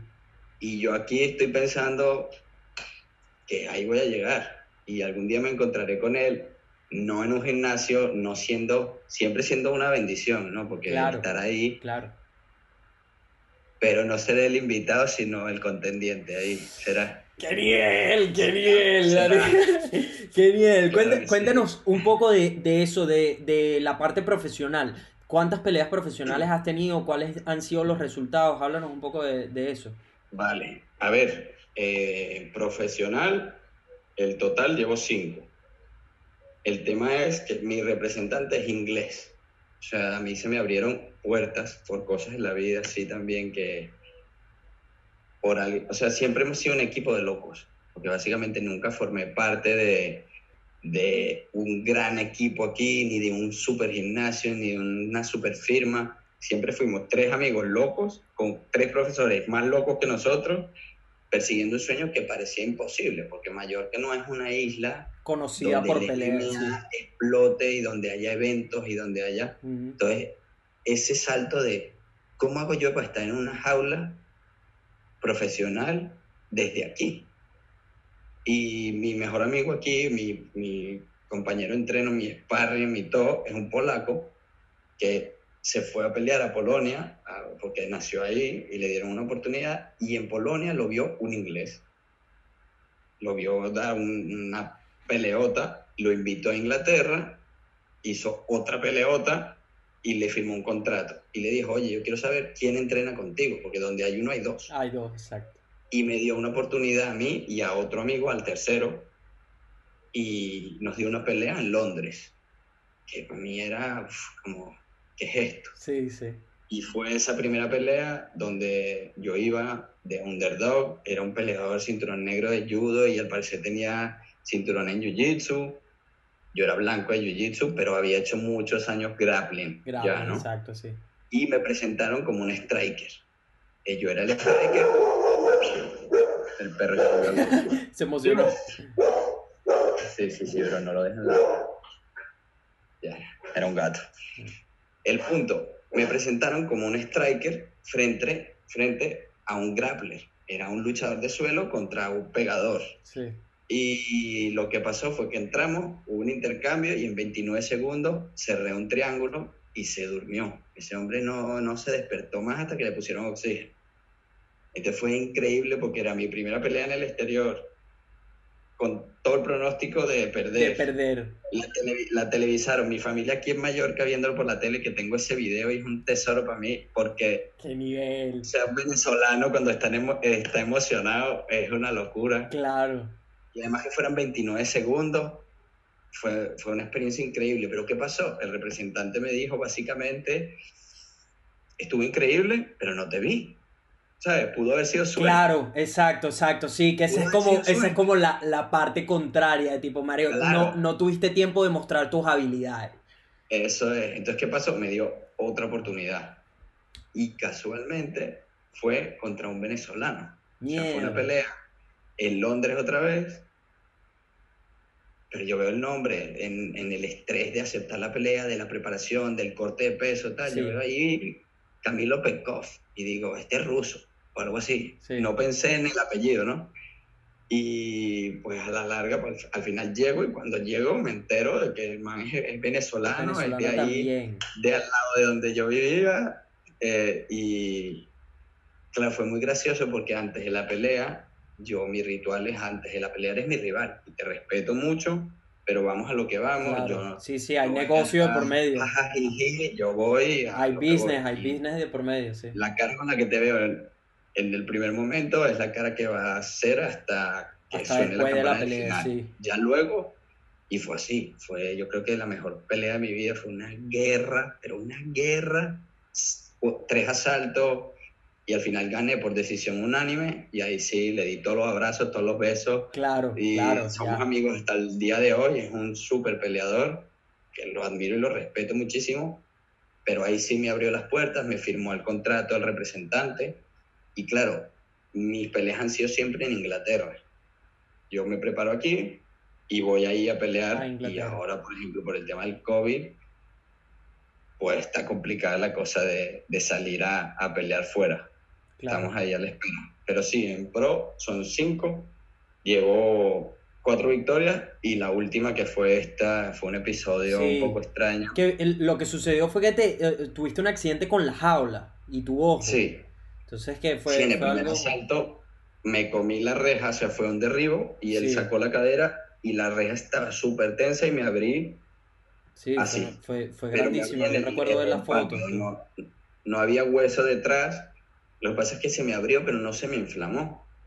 Y yo seguí todo ese asalto porque fue la primera acción. Seguí todo ese asalto, seguí el segundo. La pelea la tenía a los puntos ganadísima, ganadísima. El tema es que el árbitro nos pone de pie, me ve el ojo y la para. Y, y la Dice, para, oye, sí. vamos a llamar al médico que, que indique que puede seguir. Entra un médico y me pregunta tal, todo bien, yo le digo, escúchame, es verdad, ahí se me inflamó y yo le digo, tengo la pelea a los puntos, déjame circular, sabes, que no me pegue en el ojo Claro. y con aguantar el round ya la gané. Y el primero me dice, ok, sabes, todo bien, si veo un mal golpe la voy a parar. Le digo, sí, sí, yo me encargo de que no pase. Esto que me estoy girando y entra otro médico que se ve que era el jefe Sí, y este no preguntó, este me miró así, hizo así. para. acabó. Me pregunta y yo con mi super inglés le digo, me dice, what happened? Y yo le dije, with the pole, plan, con el poste, me di con Sí. el poste, no sabía cómo explicarlo. Sí. Y él, ok, ok. Y yo digo, ya está. Y eso que le levantan la mano a él, y yo, ¿qué? Y me dice, bueno, no me dijiste with the elbow. Con el Oh, codo. no. Y yo, no, no, no, no, no, with the pole. Me dice, ah, yo entendí with the elbow. Y tal, y yo, ¿qué? Y me dice, se dice with the mesh, con la malla, aquí no hay postes y tal. Y yo, man, ¿qué está pasando? El punto es que al final fue un lío, subieron el resultado así, como derrota, Claro. cuando la velada lo declaró nulo y la página Tapology, que es un lío para cambiarla, ellos piden un montón de papeles, el promotor de la velada, el dueño del evento, Sí. llamó personalmente, me mandó un comunicado, me mandó eh, rectificación por correo de los árbitros incluso, y hasta el sol de hoy yo creo que no lo hemos podido cambiar en la página de, de los récords, pero se equivocaron en dos resultados también que lo subieron al revés, imagínate tú. Marico, qué fiable era quien Sí. lanzó el... Que falta de atención. Y eso creo que es el- hasta donde veo, porque yo también ahora en, en el último par de años me estoy metiendo mucho más en, en todo este mundo del UFC. Y es como que siempre hay problemas con los árbitros y los scores, ¿sabes? ¿No? Es como todo, en el fútbol Sí, también hay. Es una persona con una responsabilidad brutal ahí. Sí. Yo al final por eso también me pongo en su piel y digo, mano, a lo mejor yo también me, me equivocaría, o sea, no lo sé. El Tal tema cual. es que ya cuando no es que te equivocaste y rectificas, sino que eres terco, te están dando todas las pruebas, Mm. porque yo hice una tesis, hicimos un vídeo en cámara lenta, viendo el corte, demostrando que en ningún momento él me dio un golpe de que cortase Sí. así. Todo, o sea, es un trabajo que todo el mundo entendió y ellos simplemente dijeron, mira, no hay tiempo para esto, pues. Y pues fue ese, pero adivina qué saco yo de ahí, ayer lo hablaba aquí con mi familia y es que yo tengo pesadillas con esa pelea porque luego viendo el video hay mil momentos donde pude terminar la, la- La pelea antes, la sí. pelea y en ese momento con la tensión no lo vi. Yo iba muy enfocado a finalizar y si yo en vez de tratar de cerrar el triángulo hubiera golpeado, el árbitro la para sí o sí. Entonces, claro, ¿qué, qué me queda? Para la próxima, todos esos detallitos que vi en la anterior, corregirlos. Sí, haces, haces los ajustes necesarios del- a, a- Sí. a través del aprendizaje sí, que una- tuviste, porque al final Una experiencia más. toda derrota, toda caída, todo eso se termina convirtiendo en experiencia. Si lo terminas transfiriendo a experiencia, a aprendizaje, eventualmente, quizás en un futuro, vas a tener peleas donde sucede un escenario similar y donde ya sabes cómo actuar, ya sabes cómo reaccionar y ya sabes sí. porque ya has estado ahí y dices, no, esta vez no me va a pasar, esta vez hago los ajustes necesarios y ganaste la pelea precisamente por haber tenido esa derrota Sí, en el pasado, sí. ¿sabes? Es lo que dicen, en la victoria uno no aprende mucho, uno se acomoda. Tal pero en la derrota te toca crecer sí o sí, Sí y al final es parte de. Es parte Exactamente. de. Exactamente, y me, me digo, eso, eso es lo que más me encanta de todo este mundo de la pelea, que yo me siento muy identificado con la mentalidad de, de fighter, ¿sabes? De, de peleador, porque para mí la vida es una lucha todos los días, en que tengo que luchar con, y es conmigo mismo, tal cual como tú lo estás diciendo. Yo le explico a la gente. Yo cuando voy a, a, a CrossFit y ahora a Jiu Jitsu, es, es yo ser mejor del- de la versión que entró al gimnasio. Yo cuando dejo el gimnasio. Yo necesito saber que yo fui mejor. No me importa si me, si me, me- si me sometieron, marico, 10 veces en el día o si yo sometí 15 veces. Lo más importante es que Nelson sea mejor de la versión que entró al gimnasio. Lo mismo es Sí, con sí, el sí. CrossFit. Yo voy ahí, marico, y es tal cual como tú decías. Marico, muy amigable. Yo soy, marico, sabes, tú ya me conoces todo y lo mismo que expongo en mis videos, todo. Soy, trato de ser lo mejor buena vibra y con todo el mundo y súper abierto y toda la cosa y amor y cariño y le doy abrazos a todo el mundo. Pero, marico, cuando estoy en el gimnasio, cuando cruzo esa puerta, cuando empieza, cuando me dan el go para un workout o para el go para, para hacer un sparring o lo que sea, Sí, marico, sí, se pasa un switch, ¿sabes? De, de tipo, esto es serio y necesito, necesito tomármelo como es, ¿sabes? Y Sí, voy, a, y voy a la guerra, marico, y voy a dejar lo mejor de mí. Y como te digo, no me importa cuál es el resultado. Lo que me importa es ser mejor de lo que entré al, a- ya sea al gimnasio o lo que sea. Es así. Es una carrera contra ti. Tal cual. Tal Pero cual. solo contra ti. Al final es eso. A mí yo tengo muy poca gente que coincida conmigo en los dos mundos. En el mundo del día a día y en el mundo de la pelea. Tal cual. Y de hecho tengo un amigo que lo conozco en el mundo normal, se hizo amigo mío en el mundo normal porque entrena boxeo conmigo. Y él no es capaz de explicarle a la gente mi cambio de...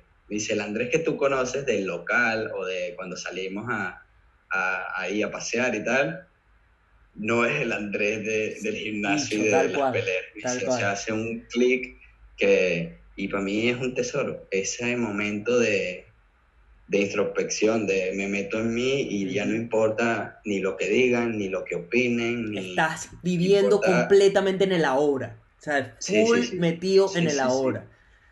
Es así. Eso es, lo, Es eso, así, esa es otra cosa que, que le explico a la gente de cuando hago Jiu-Jitsu y el CrossFit. Para mí es mi meditación, ¿sabes? Es mi Es momento donde, exactamente, marico, es mi momento del día y para mí lo necesito. Mis días de la semana eso es fijo. O sea, rara vez, rara vez falto a un workout. Tiene que haber una lesión de por medio. Tiene que haber, marico, no sé, ahorita por ejemplo, hoy no tuve jiu-jitsu, pero porque mi, mi coach está, se enfermó hoy de la garganta y me dijo, coño, marico, hoy, hoy no puedo y tal. Entonces, pero son cosas que usualmente se escapan de mis manos, ¿sabes? Eh, Claro, claro. pero para mí, esos son pocas de las cosas donde una vez que entro, mi cerebro no está pensando en qué tengo que hacer luego, en los videos que tengo que hacer, porque, marico, mi cerebro, el, y, y esto creo que le pasa a mucha gente también, sobre todo a creativos, que está constantemente trabajando, está constantemente pensando en Sí, todo lo que tengo que hacer, sí. en qué hay que hacer, en mira, tienes que dejar este video, tienes la entrevista con Roldán, tienes la entrevista con tal chama, tienes ta, ta, ta, ta, ta, está planificando todo, marico, y lo único, una de las pocas cosas que lo calla, marico, es el crossfit, es el jiu-jitsu, es el surfing, respiro. ¿sabes? Es- es- son esos momentos donde estoy tan metido ti. en el ahora y, y porque hay consecuencias, es exactamente lo que estamos hablando, hay consecuencias al por medio. Si no estás en Sí. el ahora haciendo un snatch o cuando estás haciendo, subiendo una cuerda de CrossFit de dos metros y pico de altura, te vas a hacer daño y te vas a lesionar y, y va, va a ser Sí, sí, sí. feo. Si estás en. Jiu-Jitsu y no estás en el ahora, te van a asfixiar y te, marico, te pueden romper algo y vas a terminar en un quirófano, lo que sea, ¿sabes? Si estás surfeando y no estás viviendo en el ahora, marico, puedes tener consecuencias de que te ahogues como un pajugo si está el oleaje Sí, fuerte sí, y grande, ¿sabes? Entonces, marico, son, son actividades que me, me sumergen completamente en lo que está sucediendo, marico, y lo- no tiene precio de pana. Es así, es así. Cuéntame, ¿qué se siente, bro, cuando estás de camino a la jaula? Te- Cada vez que lo veo en los peleadores digo, marico, o sea, me pregunto cómo está su mente ahorita, qué está pasando por su cabeza, ese momento de estar entrando, despedirte de tus entrenadores, de, sabes, dar las gracias, te ponen la vaselina, sí. todo esto, entras a la jaula, marico, y se cierra esa puerta, ¿sabes? Y viene una Sí, campana y está, vas a la Ahora guerra con otro ser humano. ¿Qué, qué está pasando por tu cabeza en esos momentos? Pues si yo te lo digo, yo, yo pienso que, que cada uno lo vive a su manera, ¿no? Hay, hay un video por ahí de Cowboy Cerrone, un crack de la UFC, Sí, claro. que explica justo eso, ¿no? Él explica justo eso, el momento en que pasa de ser Donald a ser cowboy. Cowboy. Entonces, para mí, el momento, o sea, yo por ejemplo sufro, sufro mucho más el pre que la pelea en sí. O sea, yo el llegar al sitio siempre trato de estar distraído ese día, de que mi cabeza esté, no me gusta comerme mucho la cabeza, es hoy y tengo que hacer esto, ya, ya lo que no hiciste hasta ahí, no lo vas a hacer. Entonces yo trato de llegar ligero. O sea, hay una vez que con Camilo Pecov me fui a jugar bowling y, y subí 30 minutos antes de la pelea al, al camerino, por decirlo así. Hay gente que pasa tres horas en el camerino calentando y está in- inflamadísima cuando le toca salir a pelear, no lo sé. Pero para mí el camerino lo odio, a mí no me gusta. A mí yo si pudiera cambiarme, vendarme y subirme y ya, sin, sin calentar ni nada, me encantaría. Porque es un momento en el que tienes el choque de realidad de, vale, ahora sí, ya no hay para dónde No correr. atrás, ese no momento vuelta en el que la cabeza te dice, uff, no vuelvo a hacer esto. O haces el, el, pasas el switch y dices, para esto estoy aquí, todo lo que he invertido en tiempo, en sudor, en sangre, todos los kilos que me quité para dar el pesaje ayer. O sea, es, es un montón de cosas y claro que te dan nervios, pero lo que te digo, a mí me da mucho en el que me salga bien, en el que me fluya lo que me ha fluido todos estos días, pero uno nunca sabe si, si te bloqueas, si los nervios sientes que te pesan los brazos, caminas lento, sientes que no puedes, a mí me da una tos nerviosa de esa que te puedes vomitar. Cada día, cada pelea tras pelea la controlo mucho mejor. Es una sensación que ya vas conociendo, ya sabes que me sentí horrible y fluí brutal en la pelea, ¿sabes? No. Entonces a mí me da mucha, no me da nervios, sino me da ansiedad, me da adrenalina, me da por gritar, o sea, me pongo ahí, ¡ah! y ya el momento en el que sales es, yo no sé cómo explicarlo, no, como si percibieras todo diferente. Al menos yo no escucho a la gente gritar, no escucho, voy metido en mi cabeza, me despido, normalmente no ten- tengo lagunas de esos momentos. ¿sabes? Yo tengo momentos del camerino y tengo momentos cuando dicen fight, que es concentrarte, seguir la estrategia, lo que vienes trabajando con tu equipo y eh, por eso yo te digo, sufro mucho más eso que la caminata. De hecho, mi sueño, cuando yo, mira qué loco, en el IDC te mandase un proyecto gráfico sobre tu proyecto, sobre tus proyectos a futuro, tus sueños. Y yo hice una esfera y la idea es que cuando vieras dentro tenías que ver en el núcleo tu, tu meta, ¿no? Y mi meta no era ni la pelea, mi meta era siempre pasar por ese pasillo, vacilarme ese camino a, a las aulas. Siempre mi, mi meta fue el camino, más que, más que ya el subirme. Ya yo decía, cuando me subo, voy a hacer lo que sé hacer, lo que vengo trabajando. Y mira que me preguntas por el camino. Ese camino es, es ese momento en el que dices, vale, pasamos de entrenar a, la acción de verdad. y es lo que te digo, lo loco del, del MMA, por lo menos, es que tienes 15 minutos para meter lo que has trabajado en cuatro meses, tres meses. Y esos son los nervios que me dan. Yo digo, wow, he trabajado muchísimo y no tienes tiempo para equivocarte, no tienes tiempo para... Tienes que ganar mínimo dos de tres. Y es así. No hay más. Esa es la presión para mí. Por eso mi última pelea en la que no pude terminar, que me quitaron uno de tres, solo tenía tres, y me quitaron uno entero. Y digo, no es perder, es no terminar. Es ese... Pero bueno, no lo cambiaría por nada. Yo lo haría gratis. Qué lo locura, lo qué locura como todo se resume a eso, a un momento. Meses de trabajo, de sudor, de sangre, de, de lágrimas, se resumen a 15 minutos 15 de minutos. guerra, 15 minutos de guerra, de dejarlo todo contra Sí, sí, otro ser ¿quién humano. Lo hizo mejor. que lo ¿quién lo quiere igual mejor o más que tú? ¿sabes? Así mismo, así mismo. Que eso es lo que te tiene que impulsar cuando quieres vaguear en, en tu casa. Cuando Tal dices, wow, ya entrené ayer, hoy, y yo digo, mi rival está entrenando. Está entrenando, tal cual. Mi rival está entrenando desde las 5 de la mañana, es del Team 5AM, seguro, yo tengo que ir, tengo que ir, tengo que ir, tengo que ir. Siempre te mides contra una sola persona y, y es... Pero el reto ahí, tú te motivas con tu rival, pero el reto ahí es contra ti. Contra tú eres el que te quiere quedar en la cama, tú eres el que quiere irse de fiesta. Tú eres tu peor enemigo. que- Tú eres tu Sí. peor rival. Así de simple. te toca cortar peso y te quieres comer la hamburguesa y dices, bueno, después troto, mentira. O sea, puedes perder tu bolsa de la pelea por 500 gramos, ¿me entiendes? Entonces, ¿qué estás haciendo? Tal cual, man. Que, el, que el- al final eres eso. Tú eres tu peor enemigo. Tú eres tu peor rival. Esa vocecita en la cabeza que busca la comodidad, que busca quedarse dentro de lo- la famosa zona de confort. Sí, que te dice, marico, quédate en tu cama. Todos los días, bro. Todos los días. Tengo Sí, ya casi, todo. tengo ya dos años haciéndolo del Team 5AM y todo esto. Y Todos los días está esa voz ahí. Todos los días está esa voz ahí diciéndome, marico, apaga la alarma, acuéstate. Mira que hoy está haciendo mucho frío. Sí, Coño, mira ya la lo has hecho sal. muchas veces. Ya, marico, tranquilo, un día. Un día, no va a pasar nada. sí.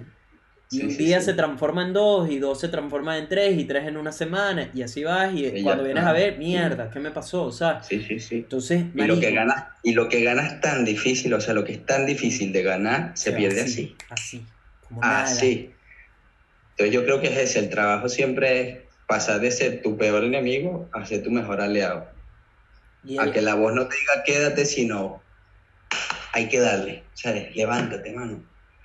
a que tú a mismo tomes esto. control, a que tú tomes las riendas, a que tú, tu voz sea más fuerte que esa vocecita de comodidad, que te, que te impongas ante ella y digas, no, ¿sabes qué? Esto lo tengo que hacer porque yo espero resultados extraordinarios, yo espero cambiar la vida de millones de venezolanos y de hispanohablantes, quiero ser uno de los youtubers latinos número uno del mundo, quiero ser uno de los peleadores número uno del mundo, quiero llegar a. UFC, lo que sea, tengo que hacer esto, tengo que levantarme temprano, tengo que comer sano, tengo que introducir hábitos que me hagan mejor, ya, ya sea meditar, ya sea leer, ya sea más otra disciplina deportiva adicional, ya sea, ¿sabes?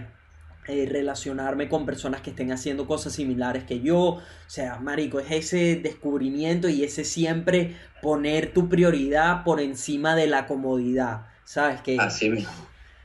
es duro, Es así, bro, y es así. todos los Es días, es durísimo, todos los días. Es durísimo. Por eso te digo, para el momento en el que uno se sube a pelear, lo que has sufrido en cuanto a eso, en cuanto a quitarte 8 kilos para una pelea, levantarte temprano, entrenar triple turno, es que la pelea es lo más fácil. La pelea es lo más fácil.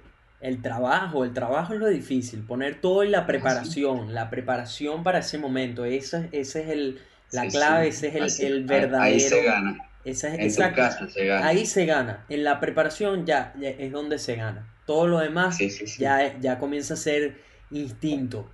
Marico, qué, qué fino que hayas tenido esa oportunidad, porque además es una oportunidad única en la vida, ¿sabes? El entrar a una jaula y, y como te digo, cada- mientras más veo peleas, mientras más veo cosas, como te digo, yo me siento muy identificado con esta mentalidad de, de peleador, Sí, sí. ¿sabes? De, porque todos los días, lo que estabas explicando de que estoy, eh, de que estás constantemente imaginando a tu adversario haciendo las Siempre. cosas mejor que tú. ¿Qué Marico, yo haciendo? todos los días me estoy, me estoy creando este enemigo imaginario donde me digo, marico, si yo no lo hago hoy, el, ese pana que lo, usualmente es una figura negra más grande que yo, más fuerte que yo, más rápida que yo, más inteligente que yo. Sí, es, ¿sabes? Es un Nelson versión 3.0 y, y, y siempre me digo, marico, este pana ya lo está haciendo, este pana ya lo está trabajando, tengo que dejarlo todo, o sea, siempre me invento esta figura en, en Sí, mi sí, cabeza y, y por eso para mí la día es un, el, el día a día es una pelea, es una batalla y es Sí, yo sí. salir a dejarlo todo en el campo de batalla, Sí, ¿sabes? sí, no dejes para mañana lo que puedes hacer ya.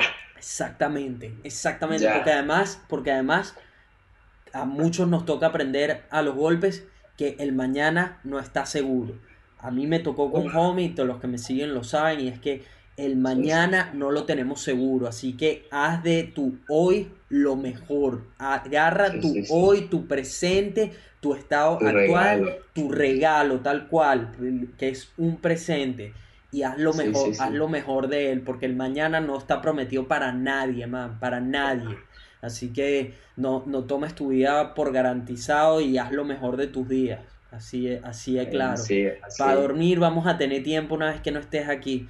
Sí, dormir es sabroso y todo, pero marico, no hay, no hay nada que sea más bueno que terminar un día pensando, mierda, lo- hoy lo di Lo todo, hoy lo di sí, todo. sí, sí. O sea, esa satisfacción de, marico, ayer, ayer fue uno de esos días para mí donde me acosté, al bicho, a las 10 y me puse a ver todo lo que hice en el día. Y dije, bicho, hoy lo di todo. O sea, hoy Sí, fue uno de lo esos días de si mañana no me, me tengo que ir de aquí, me voy satisfecho porque di todo, todo lo que tenía Así por es. ese día. Y, y es eso, es que al día siguiente se repite de nuevo el ciclo.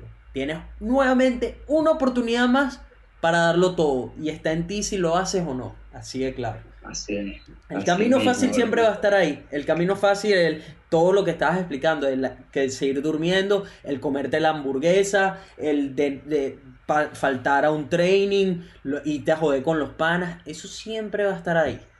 Ahora, Sí, ¿qué sí, vas a hacer tú al respecto? Esa va a ser la diferencia. Sí, no, ¿quién vas a ser tú? Porque vale, está fino, haz lo que hacen los demás y vas a hacer lo que sean los demás.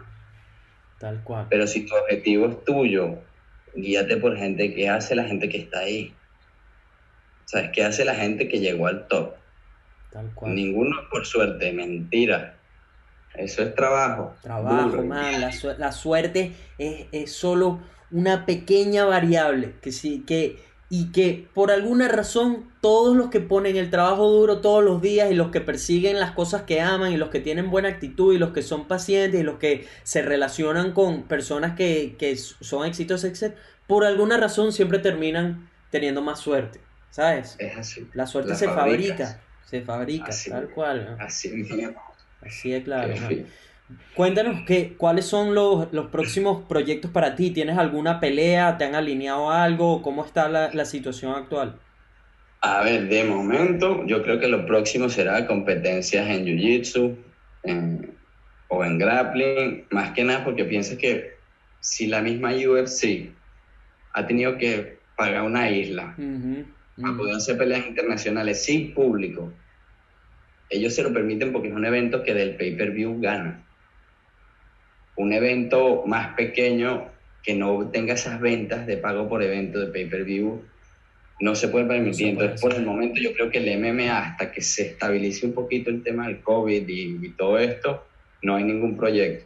Yo estoy entrenando todos los días para que me digan mañana, ya estoy, estoy ready. O sea, no tengo que perder peso, estoy in shape, o sea, estoy listo para pegarme con quien sea. Eso fue mi mensaje que le puse a Sid, a mi representante, fue, bro, en lo que se pueda, contra quien se pueda, no me importa dónde ni, ni con quién, voy a estar listo. Eh, no sabes cuántas oportunidades se pierden por no estar preparado. Que te llamen, mira, salió de Bellator una opción. Ah, no, pero es que no me avisaste con tiempo. Tiempo. Tranquilo que aquí tenemos otro. Es así, es así. Entonces yo estoy trabajando mucho ahorita en el Jiu-Jitsu, estoy entrenando todo, pero yo creo que ahora están lanzando carteleras de la IBJF Ujú. y, y esos serán los próximos proyectos, yo creo que serán competencias, open sí. y temas de esto, pero y entrenar. Tengo un proyecto de quiero hacerme una gira por aquí mismo por la isla, cambiar de, de sparring, conocer gente. Se han abierto un montón de escuelas y voy a ir ahí tanteando, no para cambiarme nunca, ¿eh? Yo soy, o muerte ahí Sí. con tu dinero.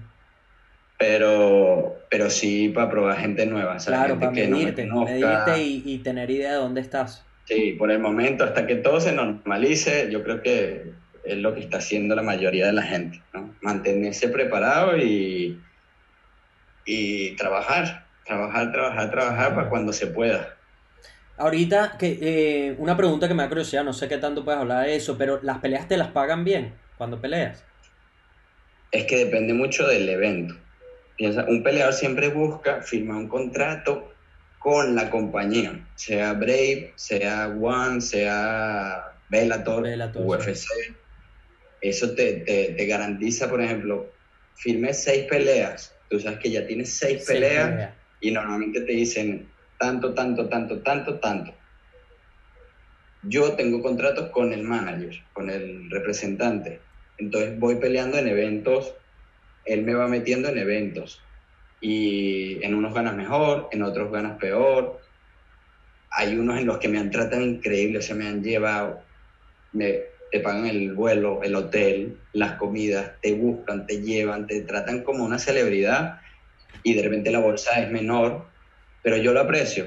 Claro. Sinceramente el trato que, que me dieron en la última, por ejemplo, la bolsa no era tan importante, pero como te digo, yo lo haría gratis. En este Claro. punto yo lo haría gratis. Yo Sí. creo que ya más adelante, o sea, necesitas muchos méritos para exigir. Sí. ¿Sabes? Para mí toda pelea que me Sí, dan es tienes que ganarte tus medallitas para poder. Yo no lo hago por la bolsa, yo lo hago por tener esa bandera venezolana ahí arriba al El final. crack, sí. Y, y de momento no, no pienso mucho en el dinero.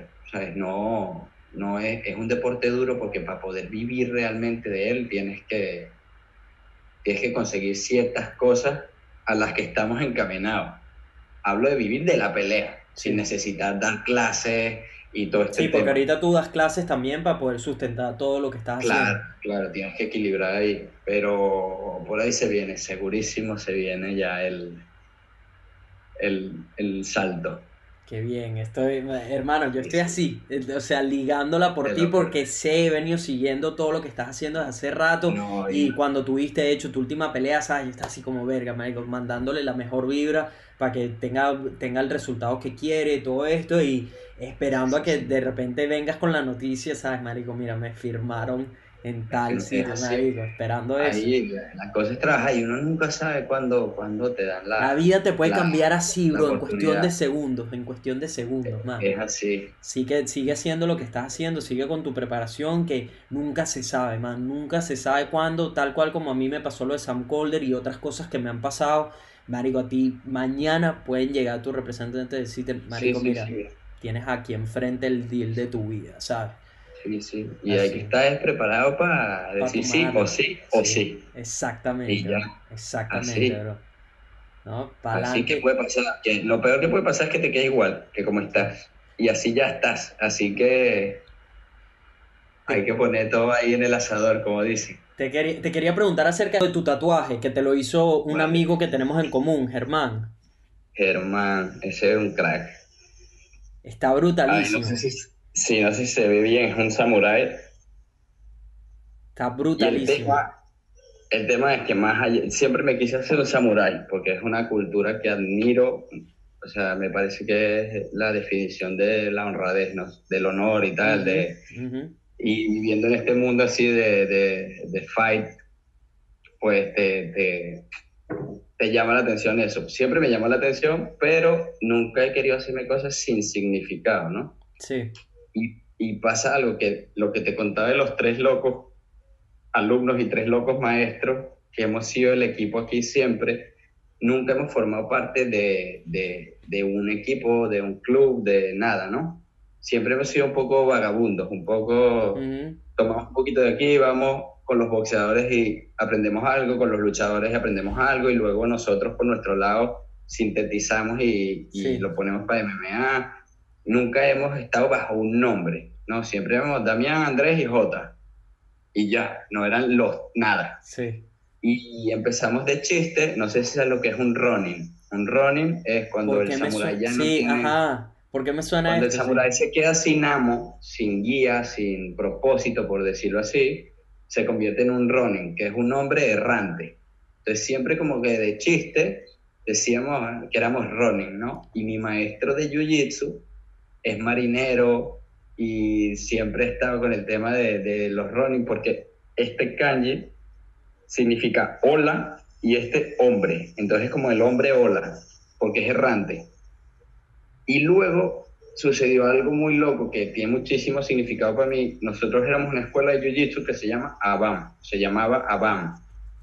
Y estaba bajo un maestro que se llama Philippe Loubet, que fundó la escuela. Por cosas de la vida, él se fue a Martinica, a, una isla, y se quedó allá mucho tiempo. Y sus primeros alumnos fueron los que se ocuparon de hacer crecer la escuela, que es mi maestro y otros maestros más. ¿Qué sucedió? Llegó un punto en que ellos le dijeron, mira, no nos están graduando, eran gente que deberían ser cinturón negro ya y eran morados. y le dijeron, tienes que volver a ocuparte de nosotros o vamos a buscar a alguien más. Y él les dijo, no hay problema, no puedo volver, lo siento mucho, ¿sabes? Busquen a alguien, sintiéndolo mucho, no me puedo ocupar en este momento, ¿no? Y buscaron a un crack de aquí de España, de Valencia, que se llama Tito Beltrán, él vino y tomó la escuela, ¿y qué sucedió? Que de la nada llegó Philippe Loubet a Mallorca otra vez sin la intención de tomar la escuela, pero quería dar clases privadas y tal, y todo bien. El tema es que unos se lo tomaron mal, unos se lo tomaron bien, y la escuela se dividió. Entonces, unos se fueron con Tito Beltrán y otros, incluido mi maestro, se fue con Philippe Loubet, fiel a su maestro, fiel Sí. a, a quien le enseñó desde el principio, ¿no? Respetables los dos. Sí, sí, claro. Sí, Todo se entiende. sí. Pero ¿qué sucedió? Cuando nos fuimos con Philip, Philip se enfermó. Lamentablemente le dio cáncer y se Wow. murió. Un hombre que parecía invencible. Sí. O sea, físicamente era invencible. sí. Y era un ermitaño del jiu-jitsu. Ese man no salía del gimnasio, era un crack. Todo el tiempo ahí. Y pues, se lo llevó esta enfermedad horrible y nos quedamos como Ronin. O sea, nos quedamos sin, Sin cabeza, maestro, sí. sin saber qué hacer, sin graduarnos. Por eso te decía lo de que yo no tenía el morado, porque mi profesor era morado. Sí. Y imagínate cómo era el tema de cómo te vas quedando atrás. Entonces Sí. había veces que en las competencias finalizaba cinturones marrones, pero yo era azul. Qué y era- sí. Era un, un- un tema todo loco. Y mi maestro Ramón se encargó de unirnos a la Checkmat de Brasil. Él viaja todos los años y al final nos afiliamos a ellos. Pero nuestro nombre de la escuela es Ronin Checkmat. Entonces ellos fundaron, ya decidieron, ya son los maestros ellos Ok. de la, del lado que se separó y, y ese es el, el escudo de la escuela y es un kabuto samurái por todo este tema del running, del samurái que no tiene guía Que y que siempre guía. fuimos dando tumbos, Wow, rebotando donde podíamos. Está buenísimo, me gusta, me gusta un Sí, montón, sí, bro. sí.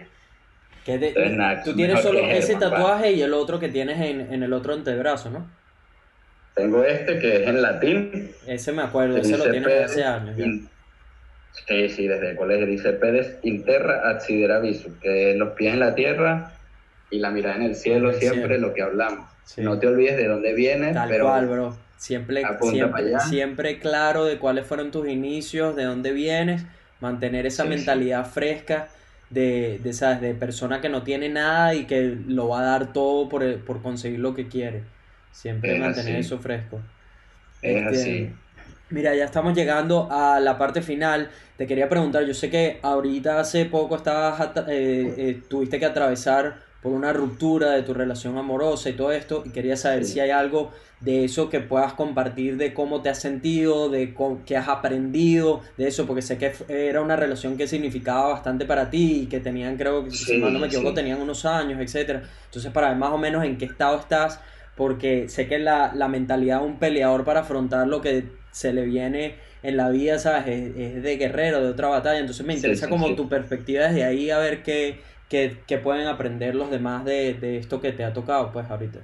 Pues sí, a ver, es interesante que lo enfoques así, porque cuando yo me vine aquí, sufrí bastante. O sea, cuando yo llegué aquí a la isla, sufrí muchísimo, también así por despecho, por... Y era una persona totalmente distinta a la que soy ahora, al menos mentalmente, ¿sabes? Y, y no lograba salir del hueco, o sea, fueron tres años horribles al principio, fue una cosa que no lograba levantarme, no lograba hasta que me enfoqué realmente con las MMA del Jiu-Jitsu y tal, y eso me dio la vida, ¿no?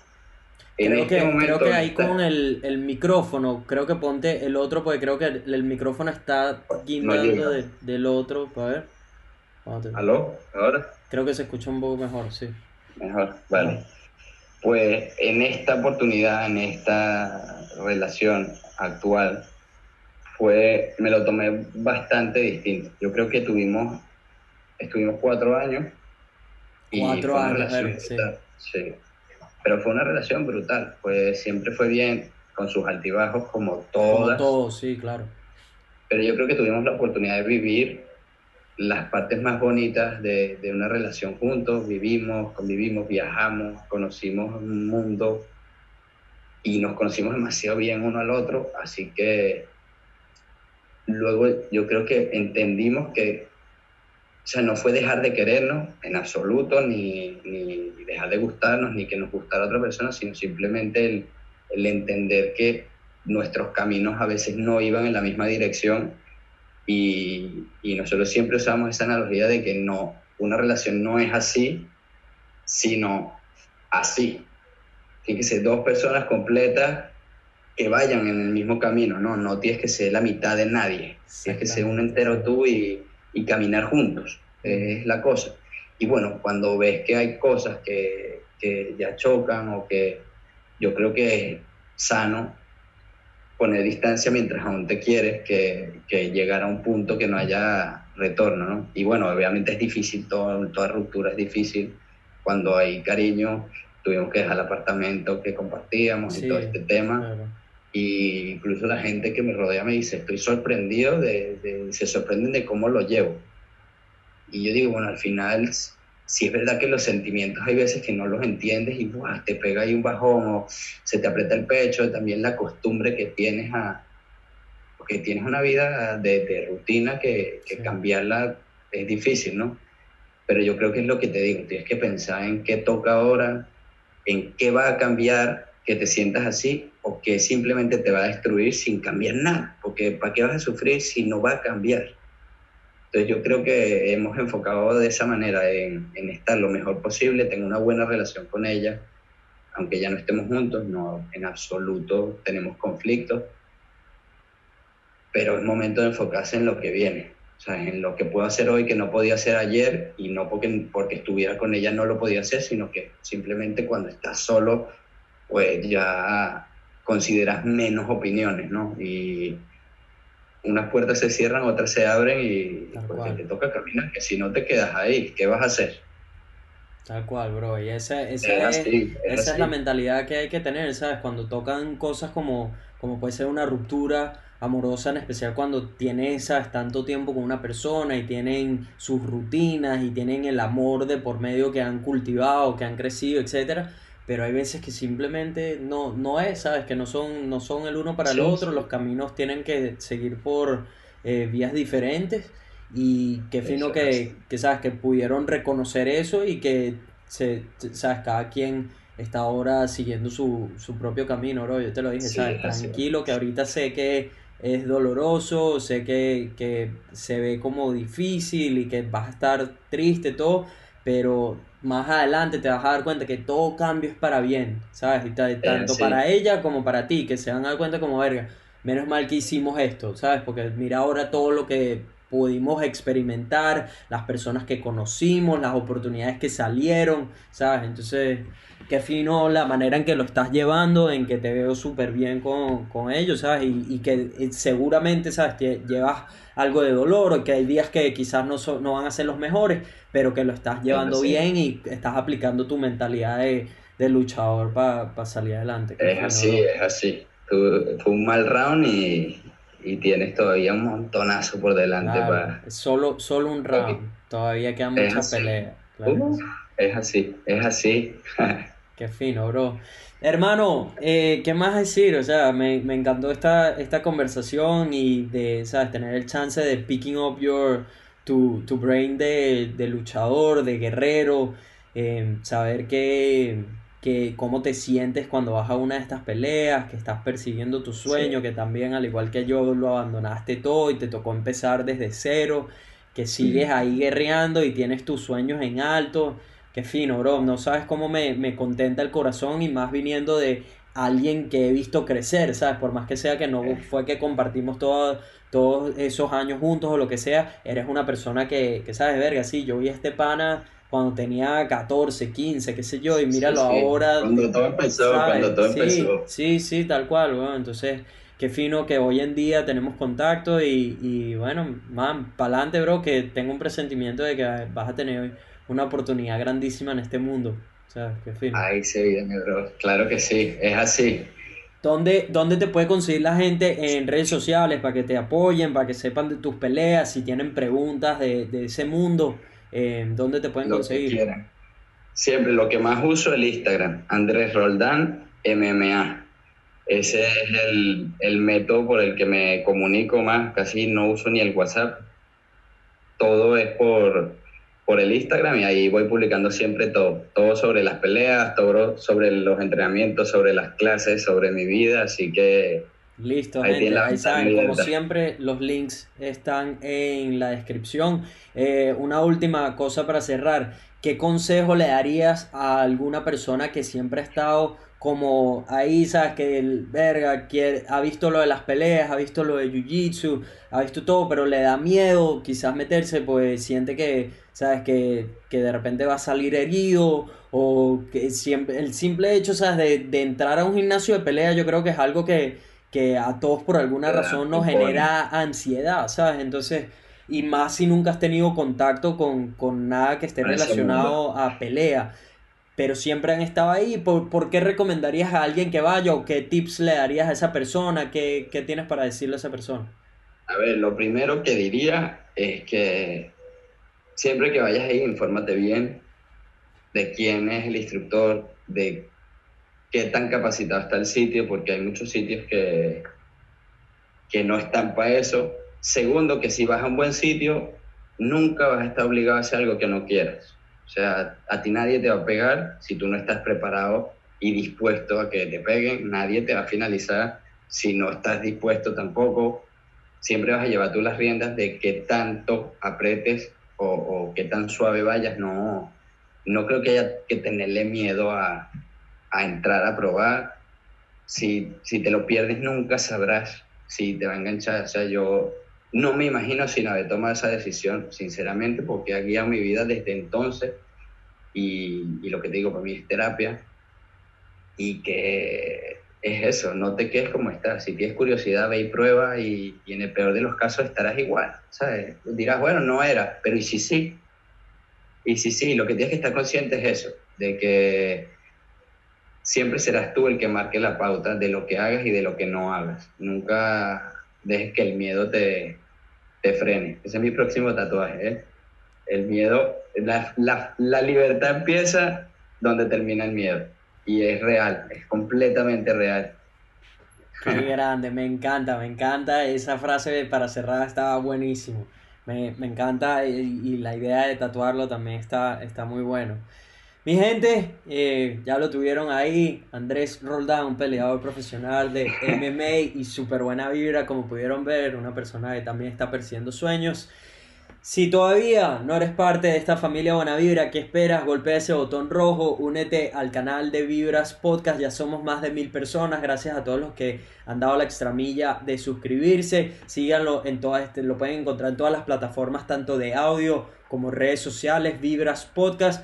A mí me pueden seguir como Nelfelife, en especial en YouTube, que estoy soltando videos todas las semanas y están buenísimos, activos con eso en todas las redes sociales. La mejor manera de apoyarme, de apoyar al podcast para que todos estos proyectos continúen, para que pueda continuar produciendo contenido tiempo completo, es que te suscribas a mi Patreon. Patreon es una, eh, un espacio, una plataforma donde colaboras contribuyes a que tu creador de contenido pueda continuar haciendo lo que está haciendo y en retorno recibes cosas a cambio dependiendo del nivel al que te suscribes. Pueden ser, puedes llegar a dar colaboraciones mínimas de 2 dólares al mes, como puedes tener las más avanzadas donde recibes contenido exclusivo que solo monto en el Patreon y los que pagan el, el nivel más alto son personas que tienen contacto directo conmigo. Tenemos un grupo privado y siempre me pueden contactar si tienen preguntas, si quieren hacer FaceTime, lo que sea. Es un grupo como más privado, más familia. Pero mi gente, hasta aquí los dejo. Esto y mucho más en el próximo episodio de Vibras Podcast. Buenas vibras para todo el mundo. Chao. Yeah. ¿Qué tal, hermano? ¿Cómo tú? Brutal, bro. Brutal, estás loco. Una conversación que hacía falta ya.